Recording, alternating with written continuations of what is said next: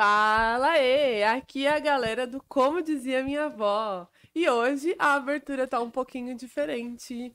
Sim, né? Minha gente tá um pouco mais morena, um pouco mais cabeludo, de repente, com uma voz um pouco mais fanha. Também pode ser. Bem-vindos à versão do Como Dizia Minha Avó para 2022. Não, não serei eu que fa farei todas as aberturas. Porém, já gaguejando, no entanto, hoje sim. Bem-vindos ao primeiro episódio de 2022. E eu acho que hoje, né, Textor, a gente vai falar de quê? Propósito, corpo, mente? Eu não tô entendendo, Vai acho que minha cabeça tá muito cheia de informação. Hoje é sopa de letrinha, sopa de episódio. E aí, galera, beleza? Como tá todo mundo? Espero que tenham passado um bom final de ano, né? Um excelente Natal. E vamos começar. E o ano começou, né? E Hoje, aquela. O dia cabalístico, né? Dia 13 hoje, né? e vamos que vamos. Né, Cleiton? Como que você tá É aí? isso. Tá tudo beleza, tudo tranquilinho. A Baixada parou de chover? Porque, né, só chove. Ah, chove, chove, chove um dia assim, outro dia também. E de vez em quando também. Ah, E à noite no meio também. também. Não é sempre, mas é mas quase sempre. Já encheu o mar aí? Já, já. Transbordou? Já dá pra, já dá pra usar.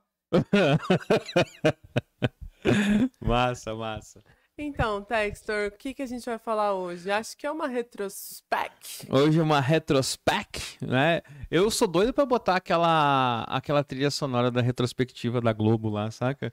É, Você pode musiquinha lá. decidir se você vai fazer a retrospectiva da Globo ou se você pode mesclar Simone com o Roberto Carlos. Exato. Também vira, não vira? Também Acho que dá ser. certo. Eu acho que também vai, é, só vai, né?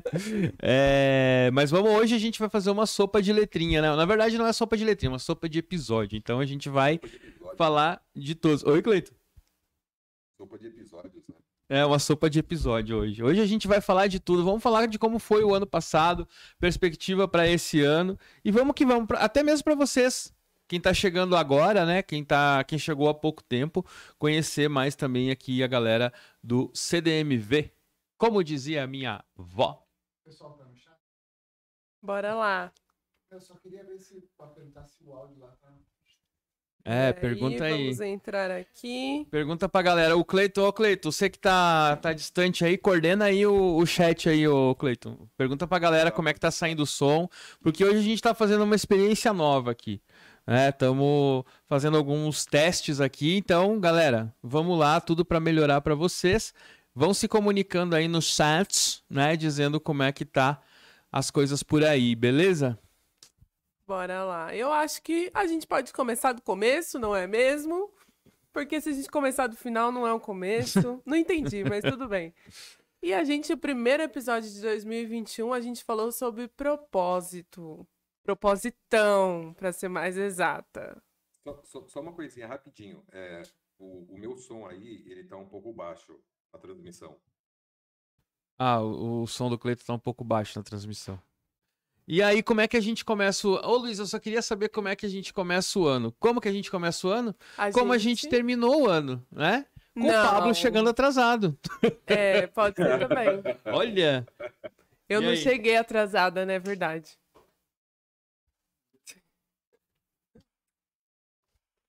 Pessoal, pegar o microfone, né?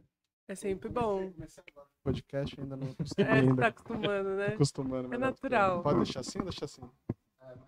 Assim? É, direção. E aí, pessoal, tudo bem com vocês? Cheguei. Eu fiz uma palhaçada, você contou o que aconteceu ou não? Meu, por que, que você não deu carona pro Pablo?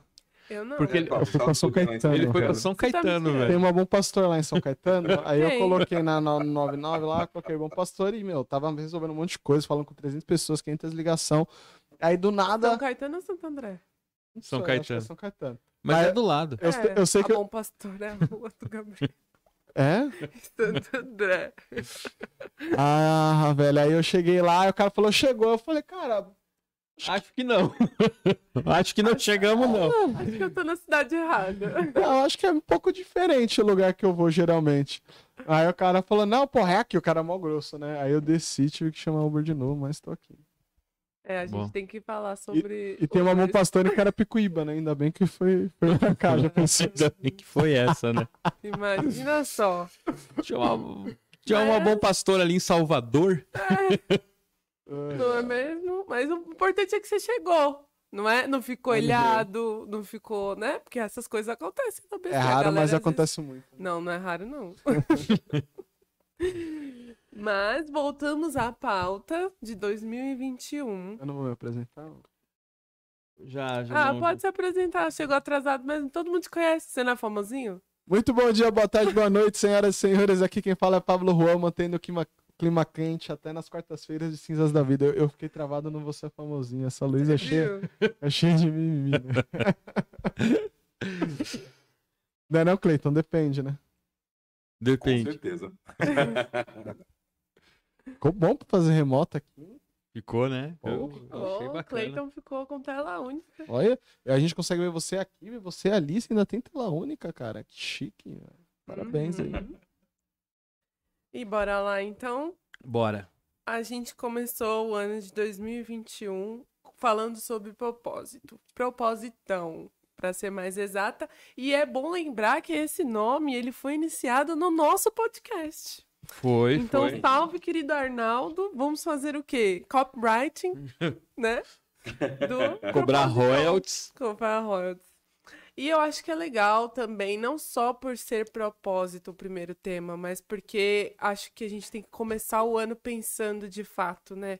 Sobre o que a gente quer que o ano seguinte mude. Então, talvez propósito não seja só uma mera coincidência, mas de verdade uma coisa importante que a gente tem aí pra falar pro próximo ano, que já é o ano, o ano atual, né, minha gente? Eu acho. Eu acho assim uma que.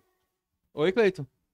Uma, uma coisa que eu achei legal do, do nosso começo de 2021 foi que foi onde nasceu a, o propositão, né, que o Arnaldo usa até hoje, mas também foi a nossa primeira entrevista. Exa é verdade, É. né, cara? É verdade. Verdade. Podemos convidar Sabrina Sato para disputar o verdade. E, e, e não só isso, né, Cleiton? Foi a nossa primeira, primeira vez que os nossos telespec, né, olharam pra nossa cara, né? Foi, porque a gente, a gente, não a gente transmitia só por, vídeo, ima né? só por Foi voz, né? também. Foi o nosso primeiro e único. Foi, foi a Único, primeira não. vez. Na época.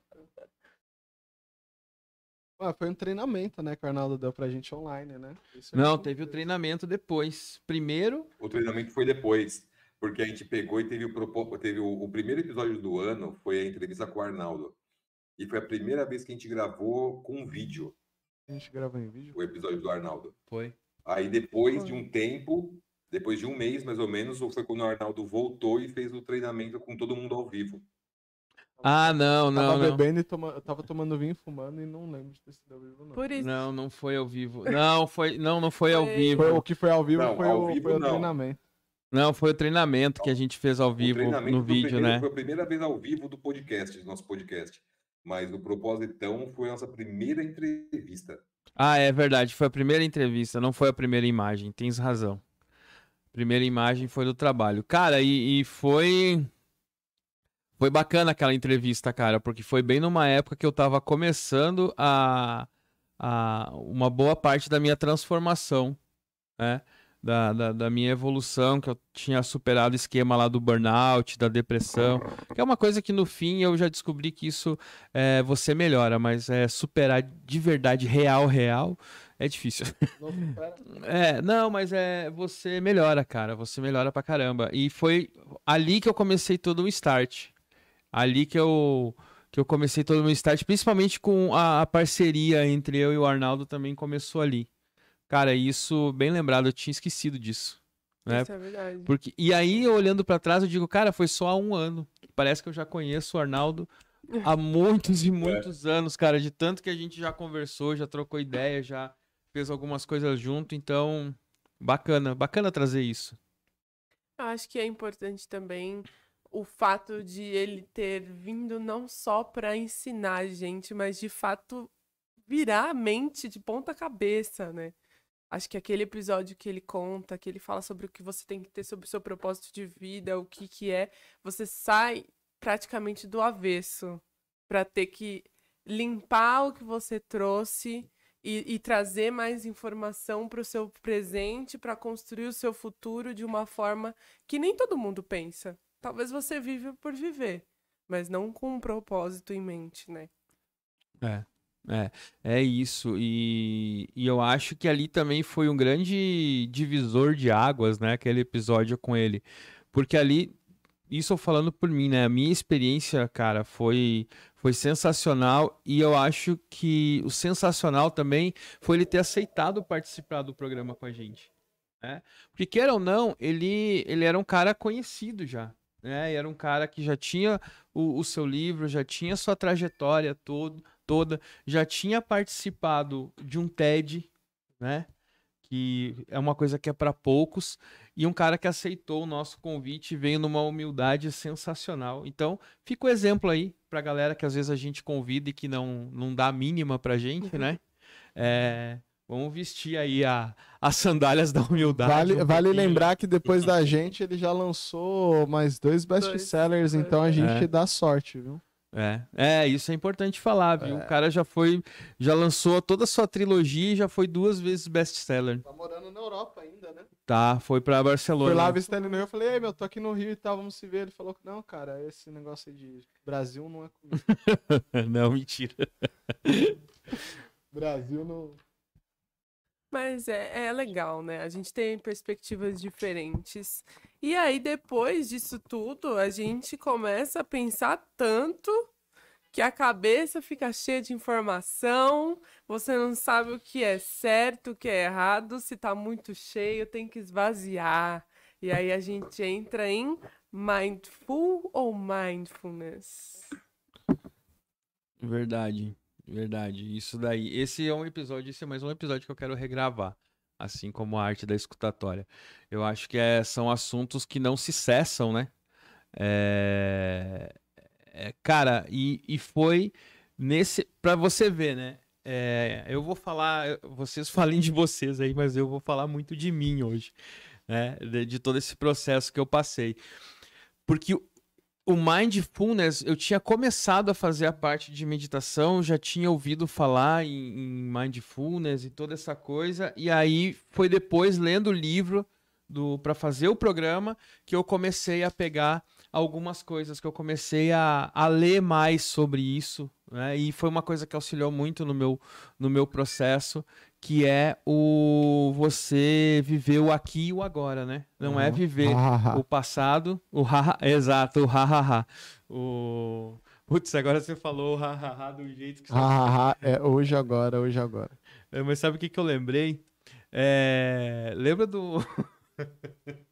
Lembra daquele negócio do, do, do pânico que o cara vai entrevistar, ah, vai entrevistar o, o maluco dele. Ah, o meu nome é Hahaha de estrela brilhante, não sei o que lá. Você nunca viu esse negócio? Não é Não. minha Cara, é- época. É antiguinho, mas é do Pânico, mas continua lá. E que é, falava muito sobre o presente, sobre o aqui e agora, né? De você não estar vivendo no passado e não tem e também não tá tendo o excesso de futuro. Né? E eu acho que ali a gente ajudou muita gente, né? Não, eu, eu, por exemplo, eu me ajudei muito, mas a gente também É cooperou com muitas pessoas. Isso que eu ia falar, eu acho que, que em primeiro lugar a gente se ajudou muito. Eu acho que o, a partir do episódio do Arnaldo, né, a, a- a minha mentalidade também com- começou a mudar um pouco, né? E aí eu acho que a, a gente conseguiu evoluir o tanto que a gente evoluiu dentro do, do podcast, porque a gente começou a olhar pra dentro da gente e começou a se ajustar melhor, né? E esse, esse episódio de, de, de Mindfulness, ele foi um episódio muito bom, muito positivo mesmo. Acho que ele entregou bastante conteúdo pra galera, inclusive, né? É, eu passei por uma situação de Mindfulness ativa muito... Não pode falar palavrão, né? Muito... muito, Pesada. assim, né? Muito pesada. Achem um palavrão pra muito aí, né? Muito, pra muito, Muito difícil. complexo. Muito complexo. É, é, e, eu- eu lembrei do nosso podcast, sabia, cara? Sobre mindfulness, porque quando a gente fala de meditação, e aí eu descobri que eu gosto de uma coisa que eu não sabia que eu gostava, que chama trilha. Não sabia que eu gostava de trilha. Trilha o quê? Sonora? Trilha aventura, né? Assim, né? Ah, é? É, porque eu fui no. Eu, eu tava no Rio, aí eu fui fazer uma trilha que tem lá. É. é, tipo, pra você subir pro Pão de Açúcar assim. Só que tava chovendo e não tinha ninguém, entendeu? Aí eu só tinha É eu. você é super trilheiro. Isso é a prova da pessoa que vai fazer a primeira trilha em chuva. Mas como é que ia saber que ia chover? Oxi, Eu não sabia que era. Não, tava tempo estranho. andar- Hoje em dia. eu- Você imagina. Era justa causa. Se eu tivesse me machucado, Era era, justa causa. causa. Justa causa. Mas assim, foi, eu lembrei muito do nosso episódio, porque, tipo, eu falei, caramba, teve um momento que não tinha mais nada pra fazer, só tinha respiração. Eu te mandei áudio, não te mandei? Mandou. Mas eu não tinha nada pra fazer que não fosse, velho, respirar e concentrar pra conseguir, né? Então não sei se ouvintes já passaram por uma experiência de trilho. O Cleiton eu sei que é aventureiro, já passou por N, né? N experiências dessas. Mas foi um momento que eu lembrei muito do nosso podcast, porque realmente quando você precisa alcançar algo, e tipo ali era. Tava chovendo, a pedra escorregadia, e não era uma trilha fácil. Não era uma trilha, eu não tava com roupa pra trilha. Enfim, tava tudo certo pra dar errado tava tudo cagado. tudo certo pra dar errado, mas é, a concentração ali foi exigida de mim no nível, cara, um nível absurdo. Um nível absurdo. E isso, isso, isso rende uma palestra, hein? E rende, rende um workshop da, dos momentos de superação em meio a uma trilha. Mas é, Ou não, né? Aí a gente já entra na atualidade, né? Quem tá sabendo aí do bafo do Pablo? E não é este Pablo. É o aí- outro Pablo. É o tá, outro cuzão. Pablo, que realmente fez o quis, né, desbloquear mentes na hora e no lugar errado. Você ficou Mas sabendo aí disso? você entra Não ali, tô sabendo disso. ofuxico.com, eu não quero falar, né? de não, pode falar. Ah, é- é- fala aí, fala aí. eu Tem não tô o sabendo. Pablo M, e aí a galera procura depois. Ah, Marçal? É, o Pablo É, o Marçal. Marçal. Pablo M que levou pessoas ao pico, ninguém vai saber é. Mas eu não, Não. falei. O importante é eu não falar. Tá, Quem falou sim. foi o Tector, se vier uma O, o prensa. pro- o processo. Exatamente, eu não falei. Mas é isso, né? Ele foi tentar desbloquear mentes aí na semana passada, No- no, no Pico pico. do Marins. Marins ou Martins? Marins. Marins, né? Que é o quarto pico de São Paulo, maior pico de São Paulo, quarto maior pico de São Paulo.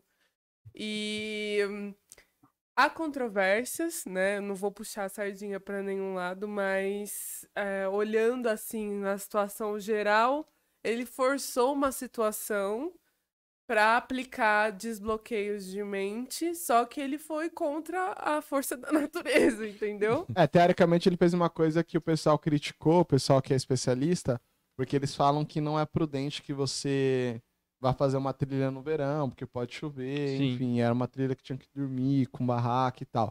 E eles foram com quatro grupos, chegou apenas um no pico, que era o dele, né? É, e aí o pessoal todo criticou porque ele teve que chamar o bombeiro. Segundo ele, chamou o bombeiro porque ele perdeu contato com a equipe que tava, que tinha ficado no último lugar antes do pico, né? Aham. Tipo, chegou dois estação. até a última estação. Aí um não conseguiu ir, foi só ele. É, o, o grupo dele. É, e aí ele, ele, ele chamou o bombeiro porque ele ficou preocupado com a equipe que ficou, não com a equipe que subiu. Que tanto faz, né? No fim do dia, no fim do dia foi um problema. É, é difícil, é uma situação difícil. Eu acho que assim, o propósito dele, todos os propósitos do Pablo Marçal foram alcançados. Mas eu não acho que isso vale o risco que ele colocou eles. Esse que é o problema. Porque. Não, o que ele colocou, não, que todo mundo se colocou, né? É, o pessoal se Sim, colocou, porque ele não botou nenhuma arma na cabeça mas de ninguém. você tem alguma dúvida de que essa subida não foi paga? Foi paga. Então pronto. Não foi barato. E não foi barato. E ele tinha responsabilidade sim. E teve um vídeo que saiu na internet que ele fala que ele não botou arma na cabeça de ninguém. Ah, ele Pra- falou isso? falou. Ah, Ele falou, ele não botou arma na cabeça de ninguém pra subir com ele e que a todo momento ele tinha uma equipe especializada e tudo mais. Ele pode ter, Mas a prova de Ele que tinha, mas a próprios Mas o equipe que dele. a- que- os que guias que não aconteceu? Os subiram. guias não queriam subir. Os guias e eu não acho su- que quando. Não Ah, queria, não, então. não subiram. Os guias Então, não Então, mas eles não aí- queriam subir. Então, mas aí tem uma responsabilidade, porque assim, eu eu sou trilheiro, eu já fiz muita trilha. Já fiz muita porcaria também, entendeu? E, e depois de um tempo eu, eu aprendi Tipo, o Pablo. ouvir- Juan, o cara. O que, que foi? Eu tô olhando seu corpo de trilheiro aí. Não, mas não tem nada a ver isso, cara. É, eu já fui, não disse que eu sou, disse que eu já Ah, fui. É, e uma coisa que eu aprendi é ouvir guia, velho. Eu já fiquei, eu já fiquei preso numa trilha quando que a gente foi fazer sem guia e deu tromba d'água. Pois é. E a gente ficou dois, a gente ficou dois dias em vez de dormir na barraca, dormindo em cima de uma árvore esperando a água do rio baixar. Bom, E- Entendeu? Nossa, feito um macaquinho. Feito um macaquinho. Dois dias? Dois dias. Dormindo na árvore? É, velho. Por quê? Porque a gente foi é fazer trilheiro, a gente foi fazer uma trilha e não tinha como atravessar de um lado pro outro. O que, que aconteceu? A gente fez a trilha junto com um guia, né? E a trilha fica lá, é lá no, no Rio Grande, lá na divisa Rio Grande do Sul com Santa Catarina, que é a, a trilha do Rio do Boi. Né? E a gente foi fazer. A minha família que não sabe disso tá sabendo agora. Que bom. Que eu nunca é contei. que eu nunca contei. A gente foi fazer, a gente fez uma vez com, com o guia, né? E o guia fez o comentário, né? De, ah, tem que cuidar quando a gente faz em rio e tal, tromba d'água, lá, lá, lá. É, tem que cuidar disso. E a gente meio que Tá. Outra vez a gente foi, aí a gente foi desafiar e a gente foi lá cortando pra não pegar o, a galera, o- os, os guardas, né? Ah, você passava na trilha, tinha uma. Quando você ia entrar na trilha, tinha um guarda. O que, que a gente fez? A gente deu a volta por dentro da mata pra sair na trilha. Os bonitão queriam fazer, entendeu? Então a gente fez de barraca e tal. Aí quando chegou lá embaixo começou a chover e a galera indo. Foda-se. Só que, meu, lá é um canyon. Os paredão são de 900 metros de altura. Então, toda a água que tá lá em cima, ela precisa descer pro rio. Manja. Eu, é Saca? que Então, falo. assim, é, é- é- Ouça, né? É, foi uma falha. Acontece. Acontece, entendeu? mas ele não Acontece. pode simplesmente jogar lá falando que ele, um cara que tem mais de não sei quantos milhões de seguidores, uma pessoa que tá cobrando caro pra fazer um curso de coaching pra destravar a mente, uma pessoa que contratou equipe técnica pra isso, entendeu? Ele não pode, ele não tem o direito de chegar lá em cima e falar eu não botei arma na cabeça de ninguém. Não, poder. É, poder pode, Gente, né? Mas, tudo mas bem, é que mas assim, aí- é, é- é a- a, a- discussão a- que eu tive essa semana com um A- cara a minha também da- opinião, da, até da- da internet. até- a, a minha opinião, até puxando pro, pro tema do, do nosso Mindfulness, é, é, acho que assim, aí é o- a, como é que é? A filosofia do George Clayton, né? Depende. Depende. Ah, Depende, né? Tem, tem dois pontos de vista. Acho que um ponto de vista é talvez é, não tenha sido prudente para ele é, eticamente, enfim, ele como empresa fazer o que ele fez. Talvez. Agora, o que o propósito dele era, cara, vamos comigo ali que a gente vai subir um pico e eu vou destravar. Eu tenho certeza absoluta que ele conseguiu destravar todo mundo. Porque quando você chega num nível. É verdade. cara. Queira, queira ou não queira. Queira ou não queira, o que ele queria fazer, assim, o pessoal que pagou, que conseguiu chegar lá, tá bem pago, porque aprendeu alguma coisa ali. Nem que for, não vou seguir uma. Não vou seguir uma pessoa que não sabe. Mas, assim, querendo ou não, ele, ele conseguiu fazer, porque, assim, é, existe uma coisa chamada psicologia do trauma. Quem não. Isso mostra bastante no Divertidamente, a gente já falou bastante sobre isso, né? Você consegue. é, você cria bloqueios através de traumas e para você desbloquear as pessoas, você desbloqueia através de trauma. Certo? Isso Hum. é. Isso é. Tem um paper, inclusive, muito bacana, a gente posso até mandar o link depois. Que é a filosofia do trauma. Ou seja, divertidamente explica isso. Quando você tem um grande trauma, você registra aquilo na, na sua mente. Quando você tem as suas travas, é a mesma coisa. Quando ele fala do desbloqueio, ele é o cara que eu já vi ele saindo no soco com alguém para, segundo ele, desbloquear. Porque na teoria dele, a psicologia do trauma é uma forma de se Funciona. desbloquear. Então, tipo, se ele quer desbloquear uma pessoa, ele já ficou rudo nos outros. Ele é meio doido mesmo. Porque ele quer gerar um trauma, que quando ele gera o trauma, a pessoa tá no pico do trauma, que é onde ela libera uma substância no, no cérebro chamada CREB1.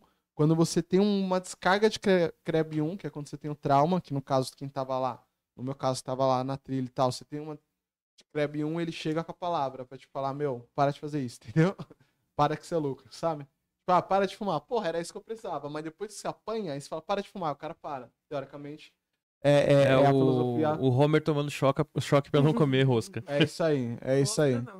É isso aí, a, fi- a filosofia do trauma. Que é uma forma, sim, de mindfulness, entendeu? Eu nem tive, teve dúvida alguma que a galera que tava lá no pico, com risco de vida, e enfim, que, porra, teve que dormir na água, teve que dividir barraca e que passou, eles tiveram uma experiência singular que provavelmente eles não teriam em nenhuma sala de, de, de- de treinamento. Não, eu, eu, eu, eu, mas eu concordo, mas então, mas eu dele. concordo com a Luísa. Eu acho, também Porque concordo uma com a coisa é Luísa. ele fazer. Desculpa, uma coisa é ele fazer. Outra coisa é ele ser responsável. É, e, e- e, é, o, o pessoal tem que começar a entender, e eu tive uma grande discussão essa semana na internet, é, por causa de um post de um cara, um cara que eu sigo há um bom tempo, LinkedIn, Instagram e tal. Acho as ideias dele meio controversas, mas muitas vezes ele me bota pra pensar. E aí eu continuo seguindo ele no LinkedIn, no Instagram eu parei. Aí um amigo meu postou um post dele. Aí eu fui lá na- no Instagram dele, ver se era real, e aí eu vi que ele chamou aquele lance todo que deu do Djokovic lá, Esse eu não tô né? sabendo. Que o Djokovic ele foi proibido de jogar o Open da, da Austrália porque ele não tomou a vacina, né? Ah, sim. Aí ele chamou o Djokovic de Ele negacionista, Covid, não né? sei. É, ele postou. É, Ele... ele testou positivo e viajou, deu mó treta isso aí. É, então, e aí ele chamou, esse cara, esse influencer, chamou o Djokovic de Djokovic, né? E chamou ele de, de um negacionista imbecil. Só que um dia antes, ele tinha criticado um gestor, num post dele anterior, ele criticou o gestor, porque o gestor disse pro cara assim, pro colaborador, olha, o pessoal tá pedindo pra cortar a tua cabeça, mas eu não vou cortar, eu vou te dar mais uma chance. E ele achou um absurdo o gestor falar isso pro cara. E aí eu fui lá e escrevi um textinho pra ele, né? Dizendo que ele tinha que repensar um pouco antes de criticar, que é muito fácil, principalmente ele sendo uma pessoa pública, ele é, fazer um trocadilho com o nome do Djokovic e segundo chamar o cara de imbecil, Sim. entendeu? Ele é um influenciador. É uma coisa, quer chamar, ah não, ele é um negacionista da vacina. OK, beleza. Ah, ele não quis tomar, se posiciona. Mas não é por isso que você precisa Ofender. é, ofender ou deturpar a imagem da pessoa. Então, o momento que você se torna um influenciador, é, é como dizia o, o- o tio Ben, né? Com grandes poderes vem grandes responsabilidades. Então, você tem que ser responsável no a, a forma que você vai passar essa informação, né? Assim como no caso do Pablo, você tem que ser responsável. Do outro? Pablo. Do outro Pablo, do Pablo Pode Marçal, né? também, que subiu, né? Quis ver- quis ver o Cristo de perto, minha gente. Então, assim, Que seja, res- visitar- seja responsável, entendeu? A gente cuida muito aqui pra. Claro, não tô dizendo que você não deve gerar polêmica, entendeu? Porque às vezes é esse tipo de polêmica que vai botar pra pensar. Mas no momento que você ofende ou que você coloca outras pessoas em risco, É muito né? complicado. E eu não tô falando só no caso do Pablo Marçal colocar as Muitas pessoas em risco. pessoas. Às vezes você é, emite uma opinião é, sobre alguém na internet e você coloca a pessoa em risco. Há uns anos atrás saiu um, um noticiário que tinham falado que alguém levantou lá que a mulher ela tinha.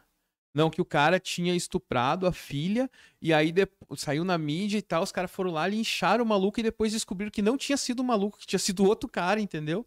Então, assim, é falta, é falta de responsabilidade. O momento que a gente se torna um influenciador, que a gente tá ali na, naquela mídia, que a gente tem seguidores, seja responsável com aquilo que tu faz. E a gente fugiu totalmente do mindfulness, né? E aí, puxar de volta, não sei se então...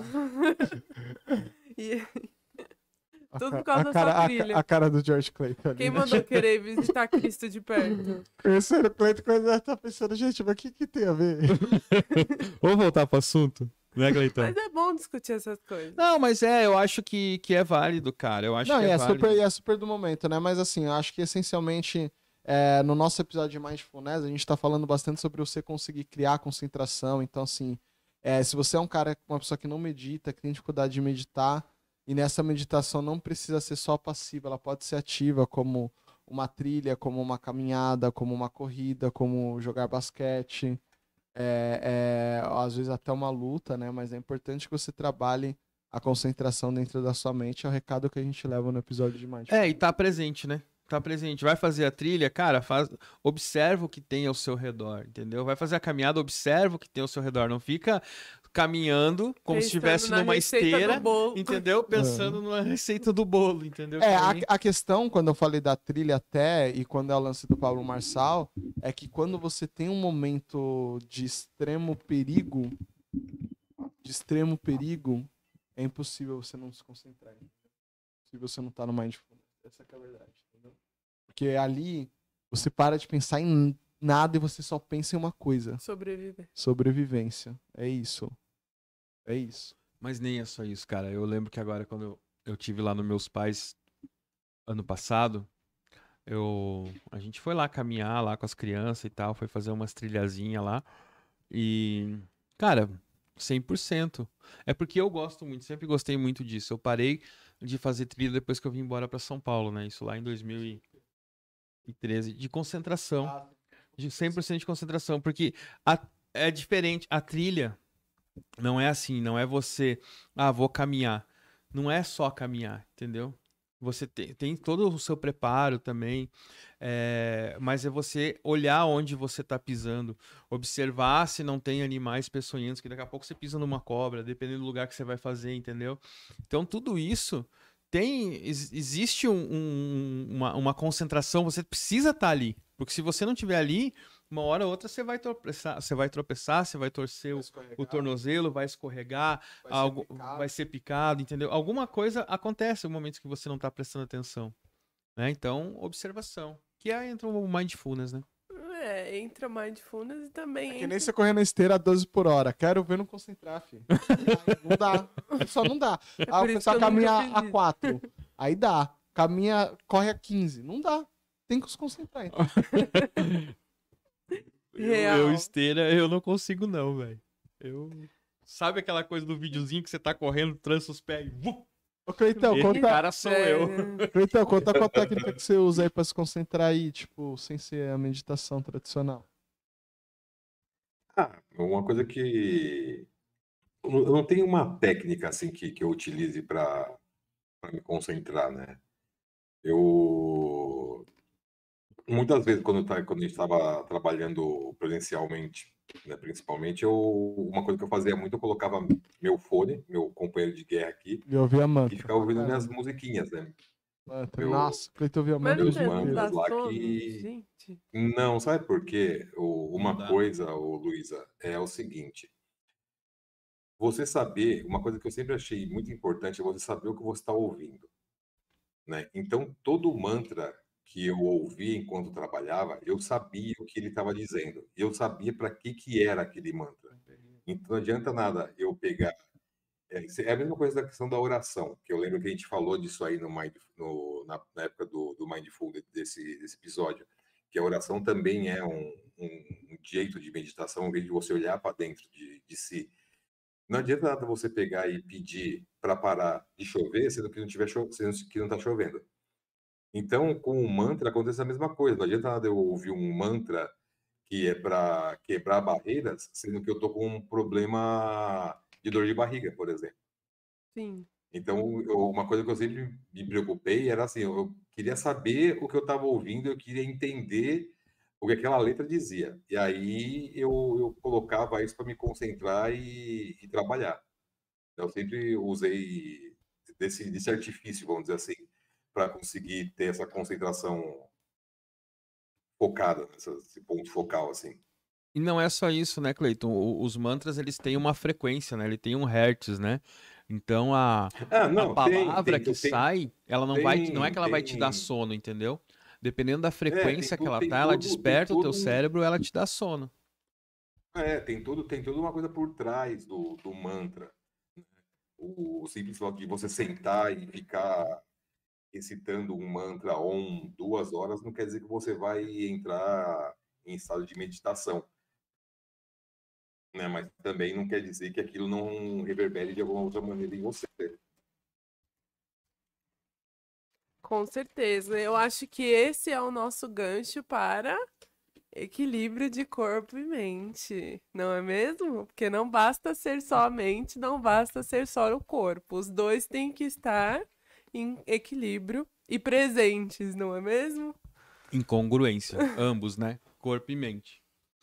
Qual era, qual era o episódio que a gente falou disso? Foi com o professor. O professor. Professor Paulo de Azevedo. Professor, aquele abraço. Vou mandar um vídeo pra Aquele ele abraço. Inclusive, cara, ele ele curtiu lá o, o post que você colocou lá. Eu vi que ele o post que a gente colocou do episódio de hoje, ele curtiu. Cara, professor Paulo, cara, esses dias eu vi ele, eu acho que ele tava até meio sumido da, da Professor, internet. professor Paulo. Professor Paulo estamos de ao Azevedo. vivo. Aquele abraço. Abraço, hein? Venha logo pra cá. Exato. Tá super convidado. Ele voltou pras redes sociais agora. Ele tinha saído do Instagram. É, então. Graças a Deus ele voltou. Exato. Tava- tava Faz pouco tempo falta. que ele voltou, né? Caramba, velho. Verdade. É... Cara, aquele episódio, pô, Cleiton, aquele episódio você não participou desse episódio, né? Não. Foi um episódio totalmente Cara, ele é, filosófico. ele, cara. ele é uma Wikipédia, aquele cara. Ele é. Ele é um cara que ele. Aquele cara, ele, é, manja pra ele, caramba. ele- ele é um cara que. Eu já falei pra ele quando ele vier pra São Paulo, mas a gente poderia trazer ele. Não, apesar, Cara- apesar de não ter participado, apesar de não ter participado, eu depois quando eu ouvi o episódio, né, a, a, linha de raciocínio que ele traça entre entre os pontos que ele vai falando ali é muito interessante, linkando o corpo e mente, aí ele fala de Aristóteles, ele vai pro outro, pro outro lado, e é o que eu sempre falei, eu acho que a gente tinha que dar um jeito de falar com ele de novo. Tinha, tinha, cara, foi sensacional. E os livros dele, a, as histórias que ele traz, o- a- os textos dele, cara, é sensacional. Os textos dele são muito bons. Ele conseguir é, fazer essa ligação entre filosofia, que é a parte mental, e trazer o corpo, e a parte da história, cara. A história que ele É, conhece então. do, do, do exercício, história do, do- da Das evolução, origens, das né? origens, né? Dos equipamentos de, de musculação. Isso eu acho sensacional. Eu, eu, eu e, achei e eu não sei se vocês que eu- sabem, mas ele é referência é, como personal trainer, né? É. Fora ele ser um cara que ele é. Tem esse livro do, do, do, do Conexão entre Corpo e Mente, enfim, que ele fala. Dois, né? O nome do livro dele chama. É três, na verdade. Três, chama né? Musculação Biopsicoespiritual. Onde ele fala sobre. é, a parte. É, eu ia falar a parte espírita, né? Mas a parte da espiritualidade na musculação, a parte da filosofia e os benefícios pro corpo, né? E ele é brilhante nisso. O livro dele é muito bom, mas fora isso, ele é referência é, é, como personal trainer, principalmente no. Eu esqueci como é que é o nome quando o personal ajuda você a terminar é, o exercício. Nas falhas? Isso, nas falhas, isso. Ele é especialista nisso. Em técnicas e tal. Então ele é um cara muito, muito, muito bom, assim. Foi, foi um episódio muito rico. Eu li Foi. os livros dele, pô, ele tem três livros, eu li os três livros deles em 15 dias. Eu teve um final de semana que eu fiquei o domingo inteiro lendo o livro dele. Livro muito bom. É, é um cara que. E foi um programinha curto, né? Acho que foi um programinha de uma hora e pouco, se eu não me engano, né? Foi uma hora e três. É. E. Nossa, e hoje é dia 13. É que a- naquela época a gente fazia programa de uma hora, né? É, É. é. Na verdade, pra, ó, coisa de bastidor. Pra quem não sabe, essa galera que tá aqui, eles queriam fazer programa de meia hora. O cara que batia o pé e que dizia, não, tem que ser uma hora, era eu.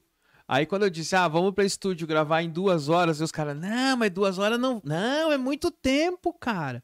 É muito. Hoje senta todo mundo aqui. Se deixar, fica três, quatro horas conversando e trocando ideia É, aqui, né? então, então, então vamos contar outra historinha de bastidor, porque aí parece que só a gente é o ruinzão, né? É, quando a gente resolveu fazer episódio de uma hora, né? A gente mesmo fazia a edição. É E verdade. aí eu tinha que Nossa ficar ouvindo o Senhora. Textor falar que a gente devia diminuir o horário, o tempo de, de programa, porque ele não aguentava mais ficar editando o programa. Gente, vocês não sabem. Por que, que a gente lançava um episódio por mês? Porque quem fazia a edição do áudio era nós. É verdade isso, Cleiton. Tinha esquecido. Era. Aquele primeiro episódio de 16 minutos, que é o episódio é, 16 Assim horas. Começa o, o Império, foi ali pelo menos uns 16 dias. até a gente ge- montar o Foi. episódio, Aprender, né? até aprender. E aí os outros, cara, nossa, como demorava. Como demorava, porque tinha uns caras que falavam muita bobagem e era difícil eu cortar. E, e a gente ficava. Por E, tá pra mim, Luiz? e o- e os vícios de Porque linguagem, eu né? nunca ouvi o Cleiton falar bobagem. E se é o Textor que tá falando, só sobrou você, porque na época eu não participava. Se fosse hoje em dia, tudo bem. Eu me auto-julgaria. Mas não. É, mas a gente também tinha muito vício de linguagem, né? Eu acho que a gente conseguiu corrigir bastante isso, né? Ah, é, a prática leva Nossa, perfeição, né? cara. A eu, quando eu ia cortar, era os- o Zé e o Né. E isso não é só de um, é de todo mundo. É e né. Não, era todo mundo. Cara, era era era um saco, porque eu não sabia. A gente não sabia fazer isso automático lá no. A gente usava o Audacity, né? Não sabia automatizar o processo. Então era um por um. Era ficar cortando ali. E isso demorava, Aí gente. tinha que ouvir, a Nossa, Dexter como mandava, demorava. ah, reouçam. Aí eu, eu falava, tá bom, reouvi, agora tá bom. Nunca ouvi nenhum, tô falando agora ouvi. Sempre só ouvia quando lançava. É, e daí, e daí veio a, a, a segunda evolução do, do podcast a partir do, do episódio do professor, né? É. Porque foi quando a gente foi pro estúdio. Foi o nosso, a- o, o- logo após o episódio dele, foi o nosso primeiro episódio ao vivo. Foi isso? Foi Foi. porque foi com o Alan. Não, Não, foi o da o da Matrix. Matrix. Não, desculpa, foi o da Matrix e depois foi o do Alan. Foi- Mas o da Matrix foi o primeiro que fomos só nós. Caraca, é verdade. Das pílulas. disso. E o primeiro ao vivo. Foi depois das nossas fériasinhas que a gente Foi deu uma, uma foi uma parada, né? mudança extremamente relevante no nosso podcast, né? A gente começar a gravar Foi. de egrégora e tudo. Ah, né? que começou a segunda temporada, né? Que foi a segunda temporada. Exato. Porque a gente é do contra. A gente começa a segunda temporada em junho, julho. aí a terceira temporada a gente resolve começar em janeiro. Ah, é a é? vida, gente. Essa aqui é a terceira? Não é? A gente tá fazendo retrospectiva é pra mudar. Não é? Agora, se não é, virou. É, que agora É vai isso. ser sempre em janeiro, pô. É.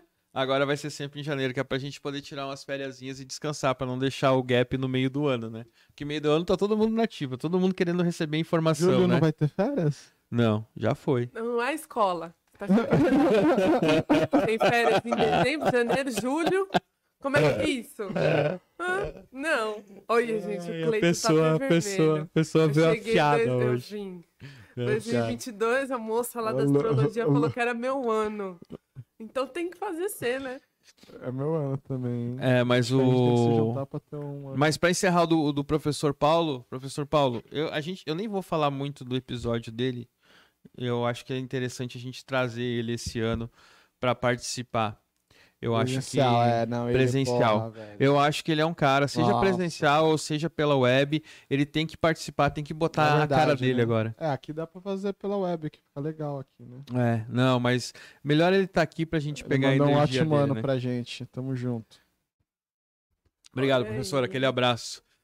E aí a gente entrou no Matrix ou Entramos na Matrix. Na Matrix. Entramos na Matrix? Entramos na Matrix. ou começamos Tinha a pílulazinha azul, que não era aquela que vocês estão pensando, e a vermelha. Qual é a azul que a gente tá tinha- O mais engraçado é olhar pra TV e ver o Cleiton só aqui, ó. Não, não, não, não, não. Ai, meu Deus céu. É, ô, ô serve sabe, ô, ô, saber. não sei, velho. Ô, Cleiton, sabe, sabe o que, que aconteceu, Cleiton? Eu acho que é o lugar que ela tá. Pode Porque- ser. É, deve ser. É o lugar, né? É a posição Ah, é, é verdade.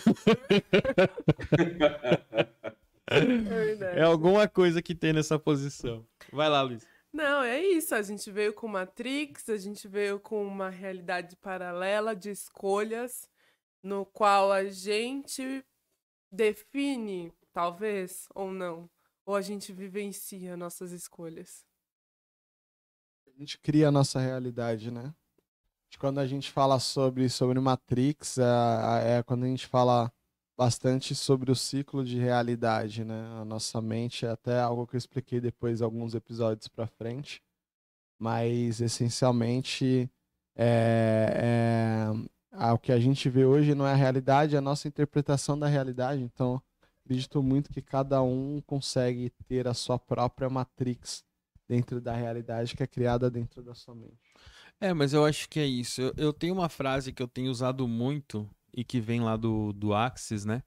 Que é. Não é o, a sua realidade que. Não é a sua realidade que cria o seu ponto de vista, mas sim o seu ponto de vista que Isso, cria a sua é realidade. Né? Então é a forma que você vê as coisas é a realidade que você vai criar. É a. EVR, né? Estrutura visual da realidade. Exatamente, exatamente. É, então você que é aquela pessoa que tudo reclama, tudo acha ruim, cara, você vai só criar mais daquilo. Ó Entendeu? céus, ó vida. Exatamente, Lip, né? Ó céus, ó É, o Lip e vida. o- Não, é o Hard que reclama. Ah, é o hard, o Lip é ó É o céus, ó é a vida, Lip. Então, o momento que você vive nisso, é, você passa o resto da sua vida criando isso. É o que você vai criar. Entendeu? Como você vê, as coisas é como você vai criar. Se você vê que você tá sempre na merda lá e que tá tudo ruim, que tá tudo péssimo na sua vida, você só vai criar mais disso. O momento que você começa a olhar, a, a viver no mundo é, da, da Branca de Neve, a subiar com os passarinhos, cantarolar, as coisas são coisas boas, são, é, é o que você vai estar criando pro seu ambiente. Entendeu? Eu era uma pessoa, cara, que levantava de manhã. é, Primeiro, eu acordava, diz a minha mãe, que eu sempre fui uma pessoa que sempre acordei dando risada, né? Que eu era muito feliz quando era mais novo. Eu não lembro Nossa, disso, né? Na minha, eu essa também não lembro disso, quando eu acordei Na o minha adolescência- acordava. Vocês perceberam a tristeza? A minha mãe disse que eu era muito feliz. É, então, mas aí o que, que aconteceu? Aí depois eu passou-se um tempo. É, Aí vem aquele negócio que eu digo que você começa a comprar o ponto de vista das outras pessoas, né? Você começa a se identificar e você começa a trazer aquilo pra dentro da sua realidade. É, eu dizia, meu, pessoa que acorda feliz e dando risada tem pacto. Só pode, porque é impossível você viver num mundo totalmente é, é, capitalista e tal, e você, e você depender disso e depender daquilo e você acordar feliz. É impossível isso. Eu achava, né? Depois de uma fase da minha vida, eu achava. Hoje já é um pouco mais diferente. Hoje eu já olho pra isso e digo assim: Oi? Hoje eu já olho um pouco mais diferente pra isso. Eu olho de pessoa assim, cara, é, que meu dia hoje seja melhor do que foi o meu dia ontem, saca? Que é aquilo que a gente já trouxe aqui dentro do podcast. Eu Uhum. acho que quem me ajudou muito a ter essa visão foi as coisas que eu acabei estudando para o podcast. né? O podcast me ajudou a evoluir muito na minha vida. né? Me trouxe muito, muito. Por causa dele que eu acabei buscando algumas coisas que hoje eu estudo, né? Que nem barras de axis, é, física quântica, psicologia, essas paradas todas. É por quê? Porque eu tive que estudar isso pro podcast para poder chegar aqui e trazer material para vocês, mas é me ajudou. Eu acabei acolhendo isso para mim. Então assim, sempre leve isso, é uma coisa que eu tenho levado muito hoje. É, o seu ponto de vista cria a sua realidade, e não ao contrário. Não é a sua realidade que vai criar o seu ponto de vista.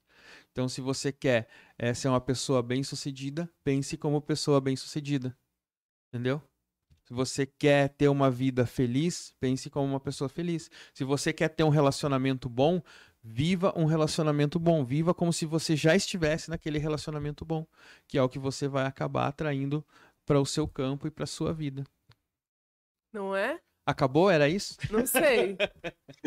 Era isso? E se eu então? pensasse muito alto? O que, que é pensar alto para você? Tipo piloto. Eu não sei se eu entendi a piada. né? Não. Eu não tô entendendo. Baixou aqui agora. Brincadeira, eu só tentei fazer um link pro próximo tema, gente. Quando, Ah, não. não agora. ah, agora. ah, fez o link pro próximo. Eu só tentei fazer um link pro próximo Ah, não, é que eu não tinha pensado no próximo episódio, eu tava preso. Na minha que- cabeça tava perfeito, mas ninguém entendeu. Não, eu levei como uma piada de tchu, tchu, tchu, tchu. É, eu acho que depois, depois do episódio da Matrix, a gente chamou pessoas que criaram sua própria realidade, né? Exatamente. Pessoas que criaram um futuro que elas gostariam de estar participando. Que eu acho que, que está pra- participando, não, vivenciando, né? Podia meter o combo já, falar dos três juntos. É, É, eu acho As três que- entrevistas. eu acho né? que Podemos. foram as três entrevistas que... Na verdade, né, foram o combo de quatro, né? Quatro foram as quatro, os quatro episódios que a gente manteve quase o mesmo assunto, mas com Uhum. perspectivas diferentes, né? Exemplos diferentes. O Alan, um cara que saiu lá do interior de Salvador, né?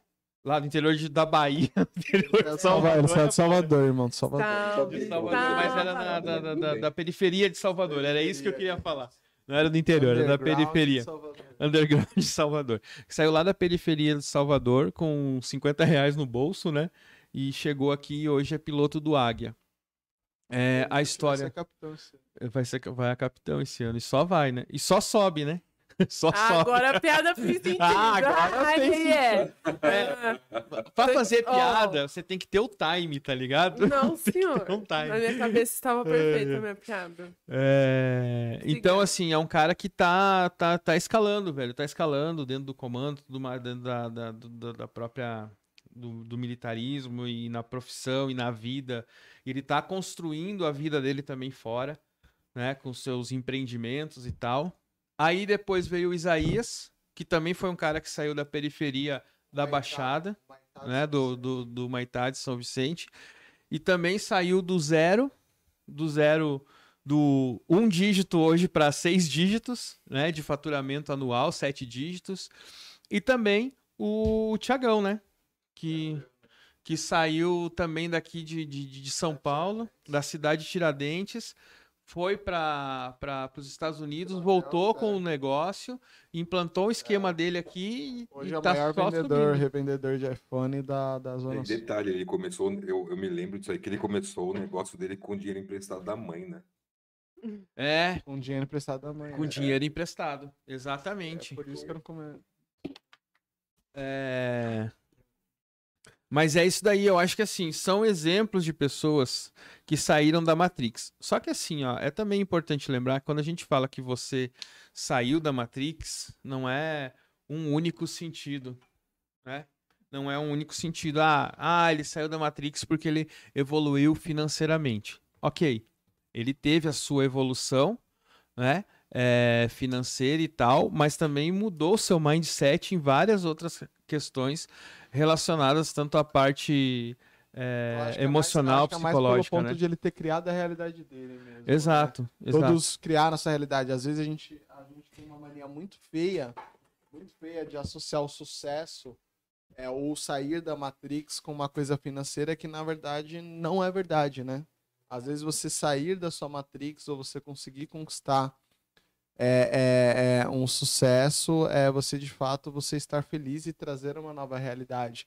Às vezes, inclusive, o insucesso popular, né? O que que é o insucesso? É o cara que é um super executivo ou uma mulher que é uma super executiva e escolheu ser mãe. Ela criou a realidade nova dela, né? A sociedade acha que porque ela não vai estar ganhando mais dinheiro, ela não vai estar tendo sucesso, mas ela vai estar tendo muito sucesso, vai estar sendo muito feliz. Exato. Cê- Vocês entendem?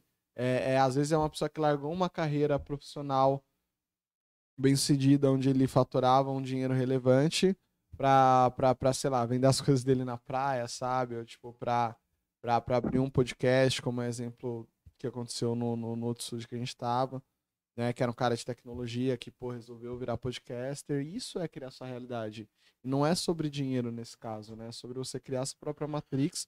Foram três casos relevantes que criaram suas próprias Matrix, né? É, é, é... E isso é o que eu acho brilhante. É, mas eu acho assim, é o sucesso, o meu, pra mim, sucesso é uma coisa, pro Cleiton, pra Luísa, pro Pablo, é outra coisa. Cada um tem o seu conceito de sucesso. O que é sucesso pra mim não é pra você. Agora, falando de, de- de financeiro, o momento que você, que nem esse pessoal todo que saiu, que quebrou aquele aquele aquele paradigma ao qual ele vivia, o mundo ao qual ele estava preso, que ele saiu fora daquilo, ele teve um sucesso financeiro. O sucesso financeiro, ele é só um reflexo, entendeu? Então, assim, é só uma consequência, é que nem você estava falando, o cara saiu, o cara largou, por exemplo, ah, ele era um C-level numa empresa e resolveu vender miçanga na praia. E hoje ele se sente feliz, é, vende a melhor miçanga da praia, é ele quem vende, entendeu? E o cara tá tranquilão. É, cara, há muito tempo atrás, eu acho que foi. Isso aconteceu, foi. Eu não lembro, acho que foi em. Acho, não lembro se foi em Ubatuba ou se foi numa praia lá do sul. Que eu cheguei na, na, na, na- praia e o cara tinha a barraquinha dele da praia e na, na parede da barraquinha Não, foi lá no sul, porque as barra... aqui em São Paulo não tem barraquinha de madeira, né? Na beira da praia, lá tinha. Foi lá. E na- nas barraquinhas do cara, é, os diplomas do cara. O cara formado na FGV em administração, com pós-graduação, não sei o que lá, fora do país e tal. Aí eu olhei pro cara, meu, da onde isso daí? Ele, não, é meu. Eu disse, seu? Ele disse, é, velho. Eu trabalhava com isso, o cara tinha uns 40 e poucos anos. É, eu trabalhava com isso e eu resolvi abandonar essa vida e resolvi, sabe aquela coisa que todo mundo fala, ah, fui vender coco na beira da praia? É isso que eu vim fazer, velho. Vim vender coco na beira da praia. E realmente, ele vendia coco e outras bebidas, né? E salgado. E ele disse, foi isso que eu vim fazer aqui. Eu disse, como é que tá? Cara, eu tô bem. O que eu tiro daqui, eu trabalho aqui no verão.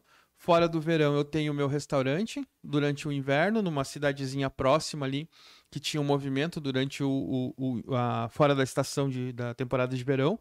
E eu faço isso. E tô vivendo super bem. Meu filho tá na faculdade, minha filha tá num colégio, uma escola particular. E eu tô tocando a vida como eu quero. Toco a vida mais leve. Eu, que nem diz o rock, né, o, o Cleiton? Cara de restaurante não trabalha muito, né? É, é só, ser- só servir comida. É, mas ele falou, ele disse, cara, eu consigo atender e a partir disso eu gero, minha esposa tá feliz, tá, ela- a esposa dele, se eu não me engano, dava aula no, no- numa escola de ensino fundamental, ele disse, eu tô bem, entendeu? Então essa é a felicidade dele. Esse é o sucesso pra ele, era isso, era vender coco na beira da praia e conseguir sustentar a família. E ok, entendeu? É, agora, o sucesso pro outro cara lá é ser milionário, saca? É lifestyle e tal. E tá tudo bem pra ele. Esse é o sucesso que ele quer, que ele quer pra vida dele, né? E, e- e é- mas cada um tem o seu sucesso. Então, é, eu acho que pra cada um deles, né? O, o Thiago tem o sucesso dele, o Alan tem o sucesso dele, né? E o Isaías tem o sucesso dele. E se você for acompanhar, o financeiro de cada um é diferente, mas todos se sentem super bem sucedidos. Com certeza. Dinheiro não é É que tudo, é a mesma não é coisa, mesmo? é a mesma coisa da felicidade, né? Oi? É um conceito muito, é a mesma coisa sobre a questão da felicidade, né? Que é um conceito bem subjetivo. O que é ser feliz para mim não é ser feliz para os outros, né? Exato.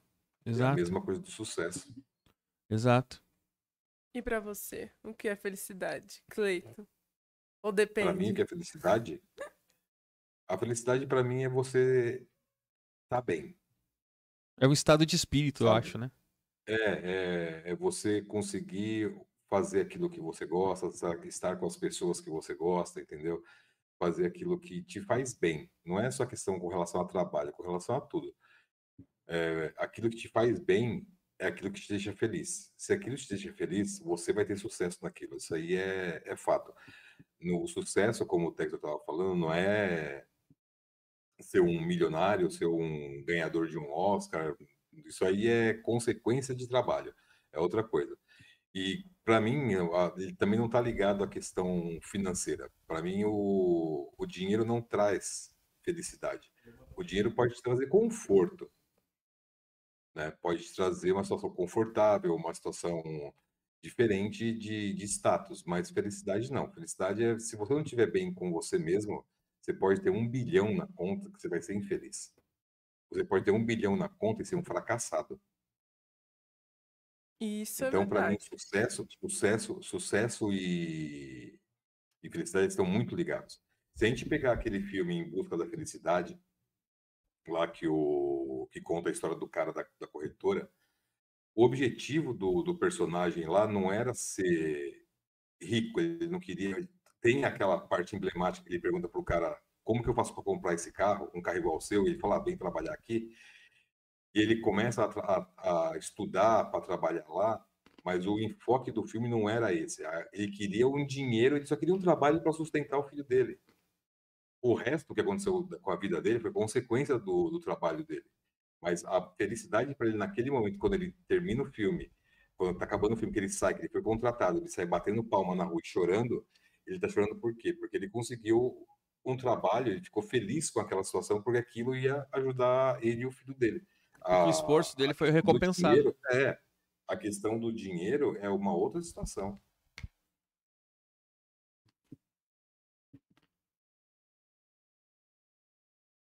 Momento de reflexão. Tô brincando. Uma vez você tá demais, eu já adorei essa versão da Luísa. Por quê?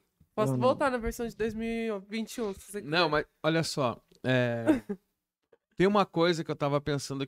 Uma coisa que eu tava pensando, não. Uma coisa que eu tenho feito muito e das- do que eu tenho estudado né, é. Ah, eu quero dinheiro, né? Eu quero ser rico. Eu quero ser bem sucedido. Eu quero, sei lá, eu quero um carro tal. Eu quero isso, eu quero aquilo. E aí você quer, né? Você quer ter. Mas para você ter algo, antes de você ter, você precisa ser algo, né? Então, se eu quero ser, é, se eu quero é, ter muito dinheiro, eu preciso ser o que eu quero ter, entendeu? Então, é, é uma compensação.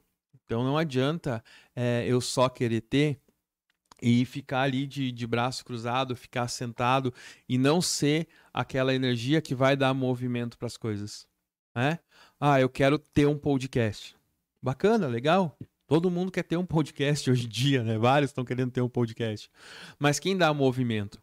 Quem é quem é o podcast, entendeu? Saca? Quem é essa energia de ser, de fazer, de, de, de, de, de, de desejar e de. Saca? Não, é, não basta só ter e querer. Você precisa ter, é só você chegar aqui que você tem. Mas como é que você constrói tudo isso? Entendeu? Então, é, é muito importante isso. Eu tenho. é, me fez refletir bastante nos, último, nos últimos tempos. Então, que antes de ter, eu preciso ser. Né? Que é a questão do merecimento. Né? Para eu ter, eu preciso merecer. Para merecer, eu preciso ser. Real Boa noite. oficial. Nossa, hoje eu tô demais, eu acho. E aí depois a gente veio para um lance de uma, uma realidade que nós vivemos que é cheia de informação. E que nossa mente, ela é também indiretamente ou diretamente atacada por muita informação. E você já não sabe o que é certo ou o que é errado. E aí você simplesmente precisa respirar e de repente fazer uma dieta mental. Não é mesmo? E aí a gente veio com a, a entrevista com Fabrício, que falou sobre desinfoxicação. É, primeiro, eu só queria entender por que, que você foi tão efusiva na palavra dieta e olhou pra mim. E aí, quando você falou mental, você virou o rosto. Só isso que eu queria entender. Mas tudo bem. Porque eu também preciso fazer uma dieta, não, foi nenhum. Eu só tipo- tenho que fazer uma dieta Eu, mental. eu, todinha. Inclusive, ganhei vários quilos nesse É, 2021. mas, cara, Verdade. eu acho que a gente vive, né, principalmente nessa época.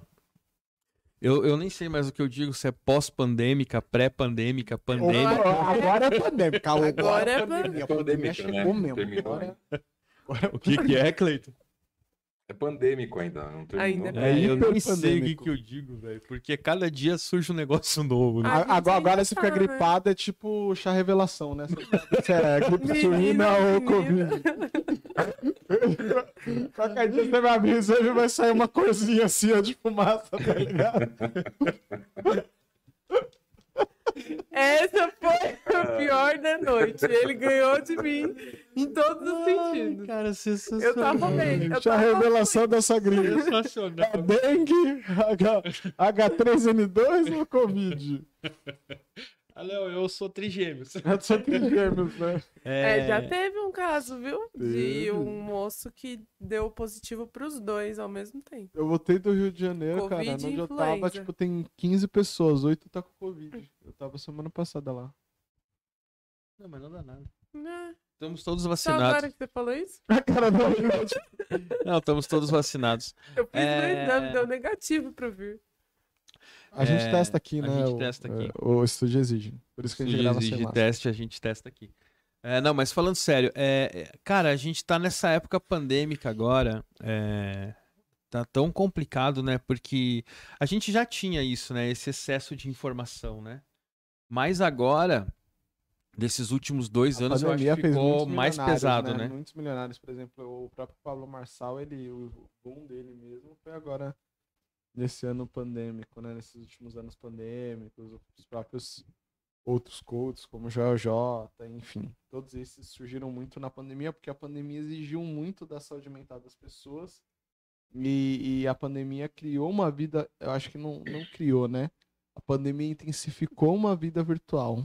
Essa é a verdade. Então, tipo, hoje a gente tem uma vida virtual intensificada, onde a gente acaba ficando muito tempo no mundo virtual. E essa live aí com o Fabrício sobre desinfoxicação, depois a gente fez uma live lá no meu Instagram também sobre o mal do celular, né, na, na nossa mente, enfim, eu, é, foi muito relevante, muito relevante para esse. Eu acho que não é, não é só o que a pandemia exige, né? Eu acho que foi o fato também das pessoas reconhecerem a importância desse equilíbrio, dessa limpeza mental, de você se concentrar nas informações que de fato são importantes ou não. Porque eu acredito que a pandemia ela, ela veio se é que a gente pode trazer coisas boas de uma pandemia, né? Porque as coisas negativas elas são muito maiores e muito mais impactantes.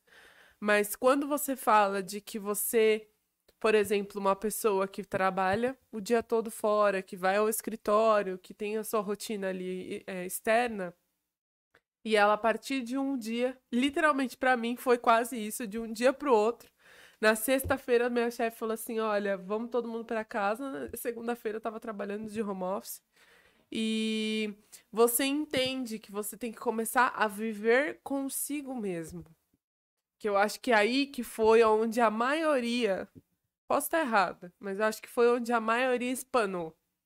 Entendeu? Porque você tá acostumado a viver, a conviver com o outro, a lidar com o outro, engolir papagaio, pepino, tudo do outro. É, mas quando você olha para dentro de você e você fala, putz, o que que eu vou fazer agora? Porque me matar não é uma solução. Brincadeira, gente, nem deveria estar tá levantando essa bandeira. Mas não é, entendeu? Tipo, como que eu vou olhar para mim mesmo e me suportar? Entendeu? Como que eu vou compreender e, e entender tudo que tá passando na minha cabeça? E, e entendeu? É você olhar para dentro. É você poder começar a se conhecer. E eu acho que é nesse movimento de você se conhecer, de você se avaliar, que muita gente acabou espanando e entendeu a importância do equilíbrio mental, de você poder ter pessoas que são coaches hoje ou terapeutas. Eu acho que cada um tem uma opinião, mas eu acho que nada, que terapia é terapia, coach é coach. Uma coisa não sobrepõe a outra, entendeu? Você pode seguir com um coach de carreira, um coach pessoal também, sei lá. Mas coach não é terapia. E se você precisa de terapia, você tem que fazer terapia. E aí você entra num nível que a informação é isso. Você precisa fazer aquele esvaziar porque já tem muita coisa ali dentro de você que você não tá sabendo lidar. Então, é isso. Eu acho que não foi só o fato de você trazer para o digital e lidar com muita informação, mas principalmente saber as suas próprias informações que você não sabia lidar. Entendeu? O seu próprio HD ali que tá girando, que tá rodando, e você fala assim: Meu, eu não tinha que lidar com isso aqui antes, porque eu tava preocupado em pegar um ônibus, pegar um trem, pegar um metrô. Agora eu tenho que lidar com isso daqui. Porque eu vou acordar, olhar no espelho, vou ficar no quarto, vou trabalhar no quarto e eu tenho que lidar com tudo, com todo o meu né, universo. No começo da pandemia foi muito duro, muito duro, porque você não podia sair pra nada. Você ficou. A gente não sabia, né? Tava super assustado, a gente ficava, tipo, sei lá, quase seis meses sem sair, sem ver ninguém. Foi bem. Foi. Foi bem complicado. Mas superamos. Eu, eu só. Eu ainda fico meio é, ainda luta um pouco contra isso, que é, é realmente esse excesso de informação. Né? É, o pessoal faz curso pra caramba, enche a cabeça pra caramba e não é, não é problema você fazer curso, não é problema você encher a sua cabeça. O problema é você não usar o que você a, a informação que você pega, entendeu? Quer fazer curso, mas bota em prática, pratica. É, executa aquilo ali, faz aquilo ali ter valido a pena, não ser só mais uma informação, porque se você deixar só como informação, é só cabeça cheia, é só informação que está lá ocupando espaço desnecessário, que você não usa e porque aí em algum momento você vai querer usar isso numa conversa, num debate com alguém, entendeu? Só vai servir para isso. Então, é, vamos utilizar as, as informações da forma mais devida e mais correta, é, que é é, executando tudo aquilo que você aprendeu. Alguma coisa sobre esse assunto, Caetão? Uhum. Eu, eu vou muito nessa, nessa linha do Texor. Porém, eu, eu acho o, o seguinte. Como ficou todo mundo muito recluso, ficou todo mundo muito afastado, teve essa. A, a gente, por necessidade, começou a, a consumir muita coisa. Né? E a proposta do, do Fabrício, quando ele vem trazendo essa questão do livro dele da, da desinfoxicação, que a gente falou da, da gente pegar e ter esse, essa obesidade mental, né? Concordo com, quando o Texor fala assim, ah, não adianta nada você fazer um monte de curso e não praticar nada. Tem o seu lado que você pode fazer um curso profissional e tem aquele curso que você pode fazer por hobby, até aí não tem problema nenhum. O problema é como você, você fazer aquele monte de coisa ao mesmo tempo e você não absorver realmente o que você fez. Não é nem questão de colocar em prática, é questão de você realmente absorver. Às vezes você não chegou nem a entender o porquê que você fez o você fez um curso de alguma coisa que você gostaria de fazer e você fez, você não entendeu o curso, você não consegue mensurar o que aquilo vai agregar para você e você já quer fazer outro e você já quer e aí você passa a querer impor essas coisas de certa maneira para os outros e aí isso começa a criar essa, essa questão dessa obesidade mental. E aí você começa a ficar travado. Tanto é que tem hora que a gente está falando, você, quando você está tá muito lotado de coisa, por exemplo, ah, não, vou, eu vou ler um livro por dia. Aí você pega e cai naquela rotina, você vai ler um livro por dia. E aí, de repente, você está conversando e eu te pergunto, fala assim, qual foi o livro que você leu tal dia? Aí você, você pode até lembrar do que você leu, mas você não consegue expressar aquilo porque você não conseguiu digerir a informação. não é problema de quem lê um livro por dia, isso aí não tem nada a ver com relação ao que você absorve de informação. É o que você consegue olhar, digerir e falar, ah, legal, beleza, isso aqui tá, tá tudo bem. É a mesma coisa que você pegar e comer, comer um monte, comer, comer, comer, comer, comer, que depois você passa mal, né? Porque seu corpo não conseguiu digerir tudo. Então, o problema é. de você ficar ligado muito tempo com essa relação à, à informação, você querer consumir informação o tempo todo, você tá ali ah, eu estou no site de notícia o dia inteiro. Ah, eu estou vendo isso aqui o dia inteiro, eu estou fazendo isso aqui, agora eu estou fazendo um curso de não sei o quê, agora eu mudei para um curso de, outra, de X, agora eu estou fazendo um curso de Y. Se você não está absorvendo isso de maneira correta, vai chegar uma hora que seu cérebro vai falar, meu, dá uma pausa aí, que senão não vai ter como rodar. É, é, a mente humana, né? Ela é um dos locais mais incríveis que existem. E essa caixinha ela esconde um potencial infinito de possibilidades e probabilidades, não é mesmo? Então aí a uhum. gente entra no quê? No poder da mente humana. Mas antes de entrar no poder da mente humana, eu tô mentalizando aqui. Eu tenho certeza que essa energia tá emanando fortemente para vocês darem positividade para esse vídeo trazer a positividade, seguir a gente lá nas redes sociais. Então, se você não deixou o seu like ainda, meu poder está aqui, ó, fluindo e emanando energias para que você faça isso agora. Não é mesmo? É isso. E não tem mais. Arrasta pra cima. cima. Não, não, não, arra... um não. O que o Pablo quer dizer é arrasta para cima e deixa o seu comentário no vídeo aqui, Sim, entendeu? É certeza. isso, não é? e não se esqueçam de seguir a gente nas redes sociais, como dizia minha avó oficial. É e aí, gente? E essa caixinha? Que me lembra muito uma caixa preta, né, do avião, que o ela traz os maiores segredos que você pode dizer de um voo né? Eu acho, inclusive, eu vou fazer uma ligação aqui, tá? É, eu vou ligar isso, esse assunto do poder da mente humana com outro assunto que é o arte da guerra. Eu acho, eu acho não, eu acredito que isso está bem ligado com três, quatro episódios que a gente fez. O poder da mente humana, a arte da guerra né? O, a arte da guerra lá com Consigo o. mesmo. e consigo o mesmo. Com o. Com, oi?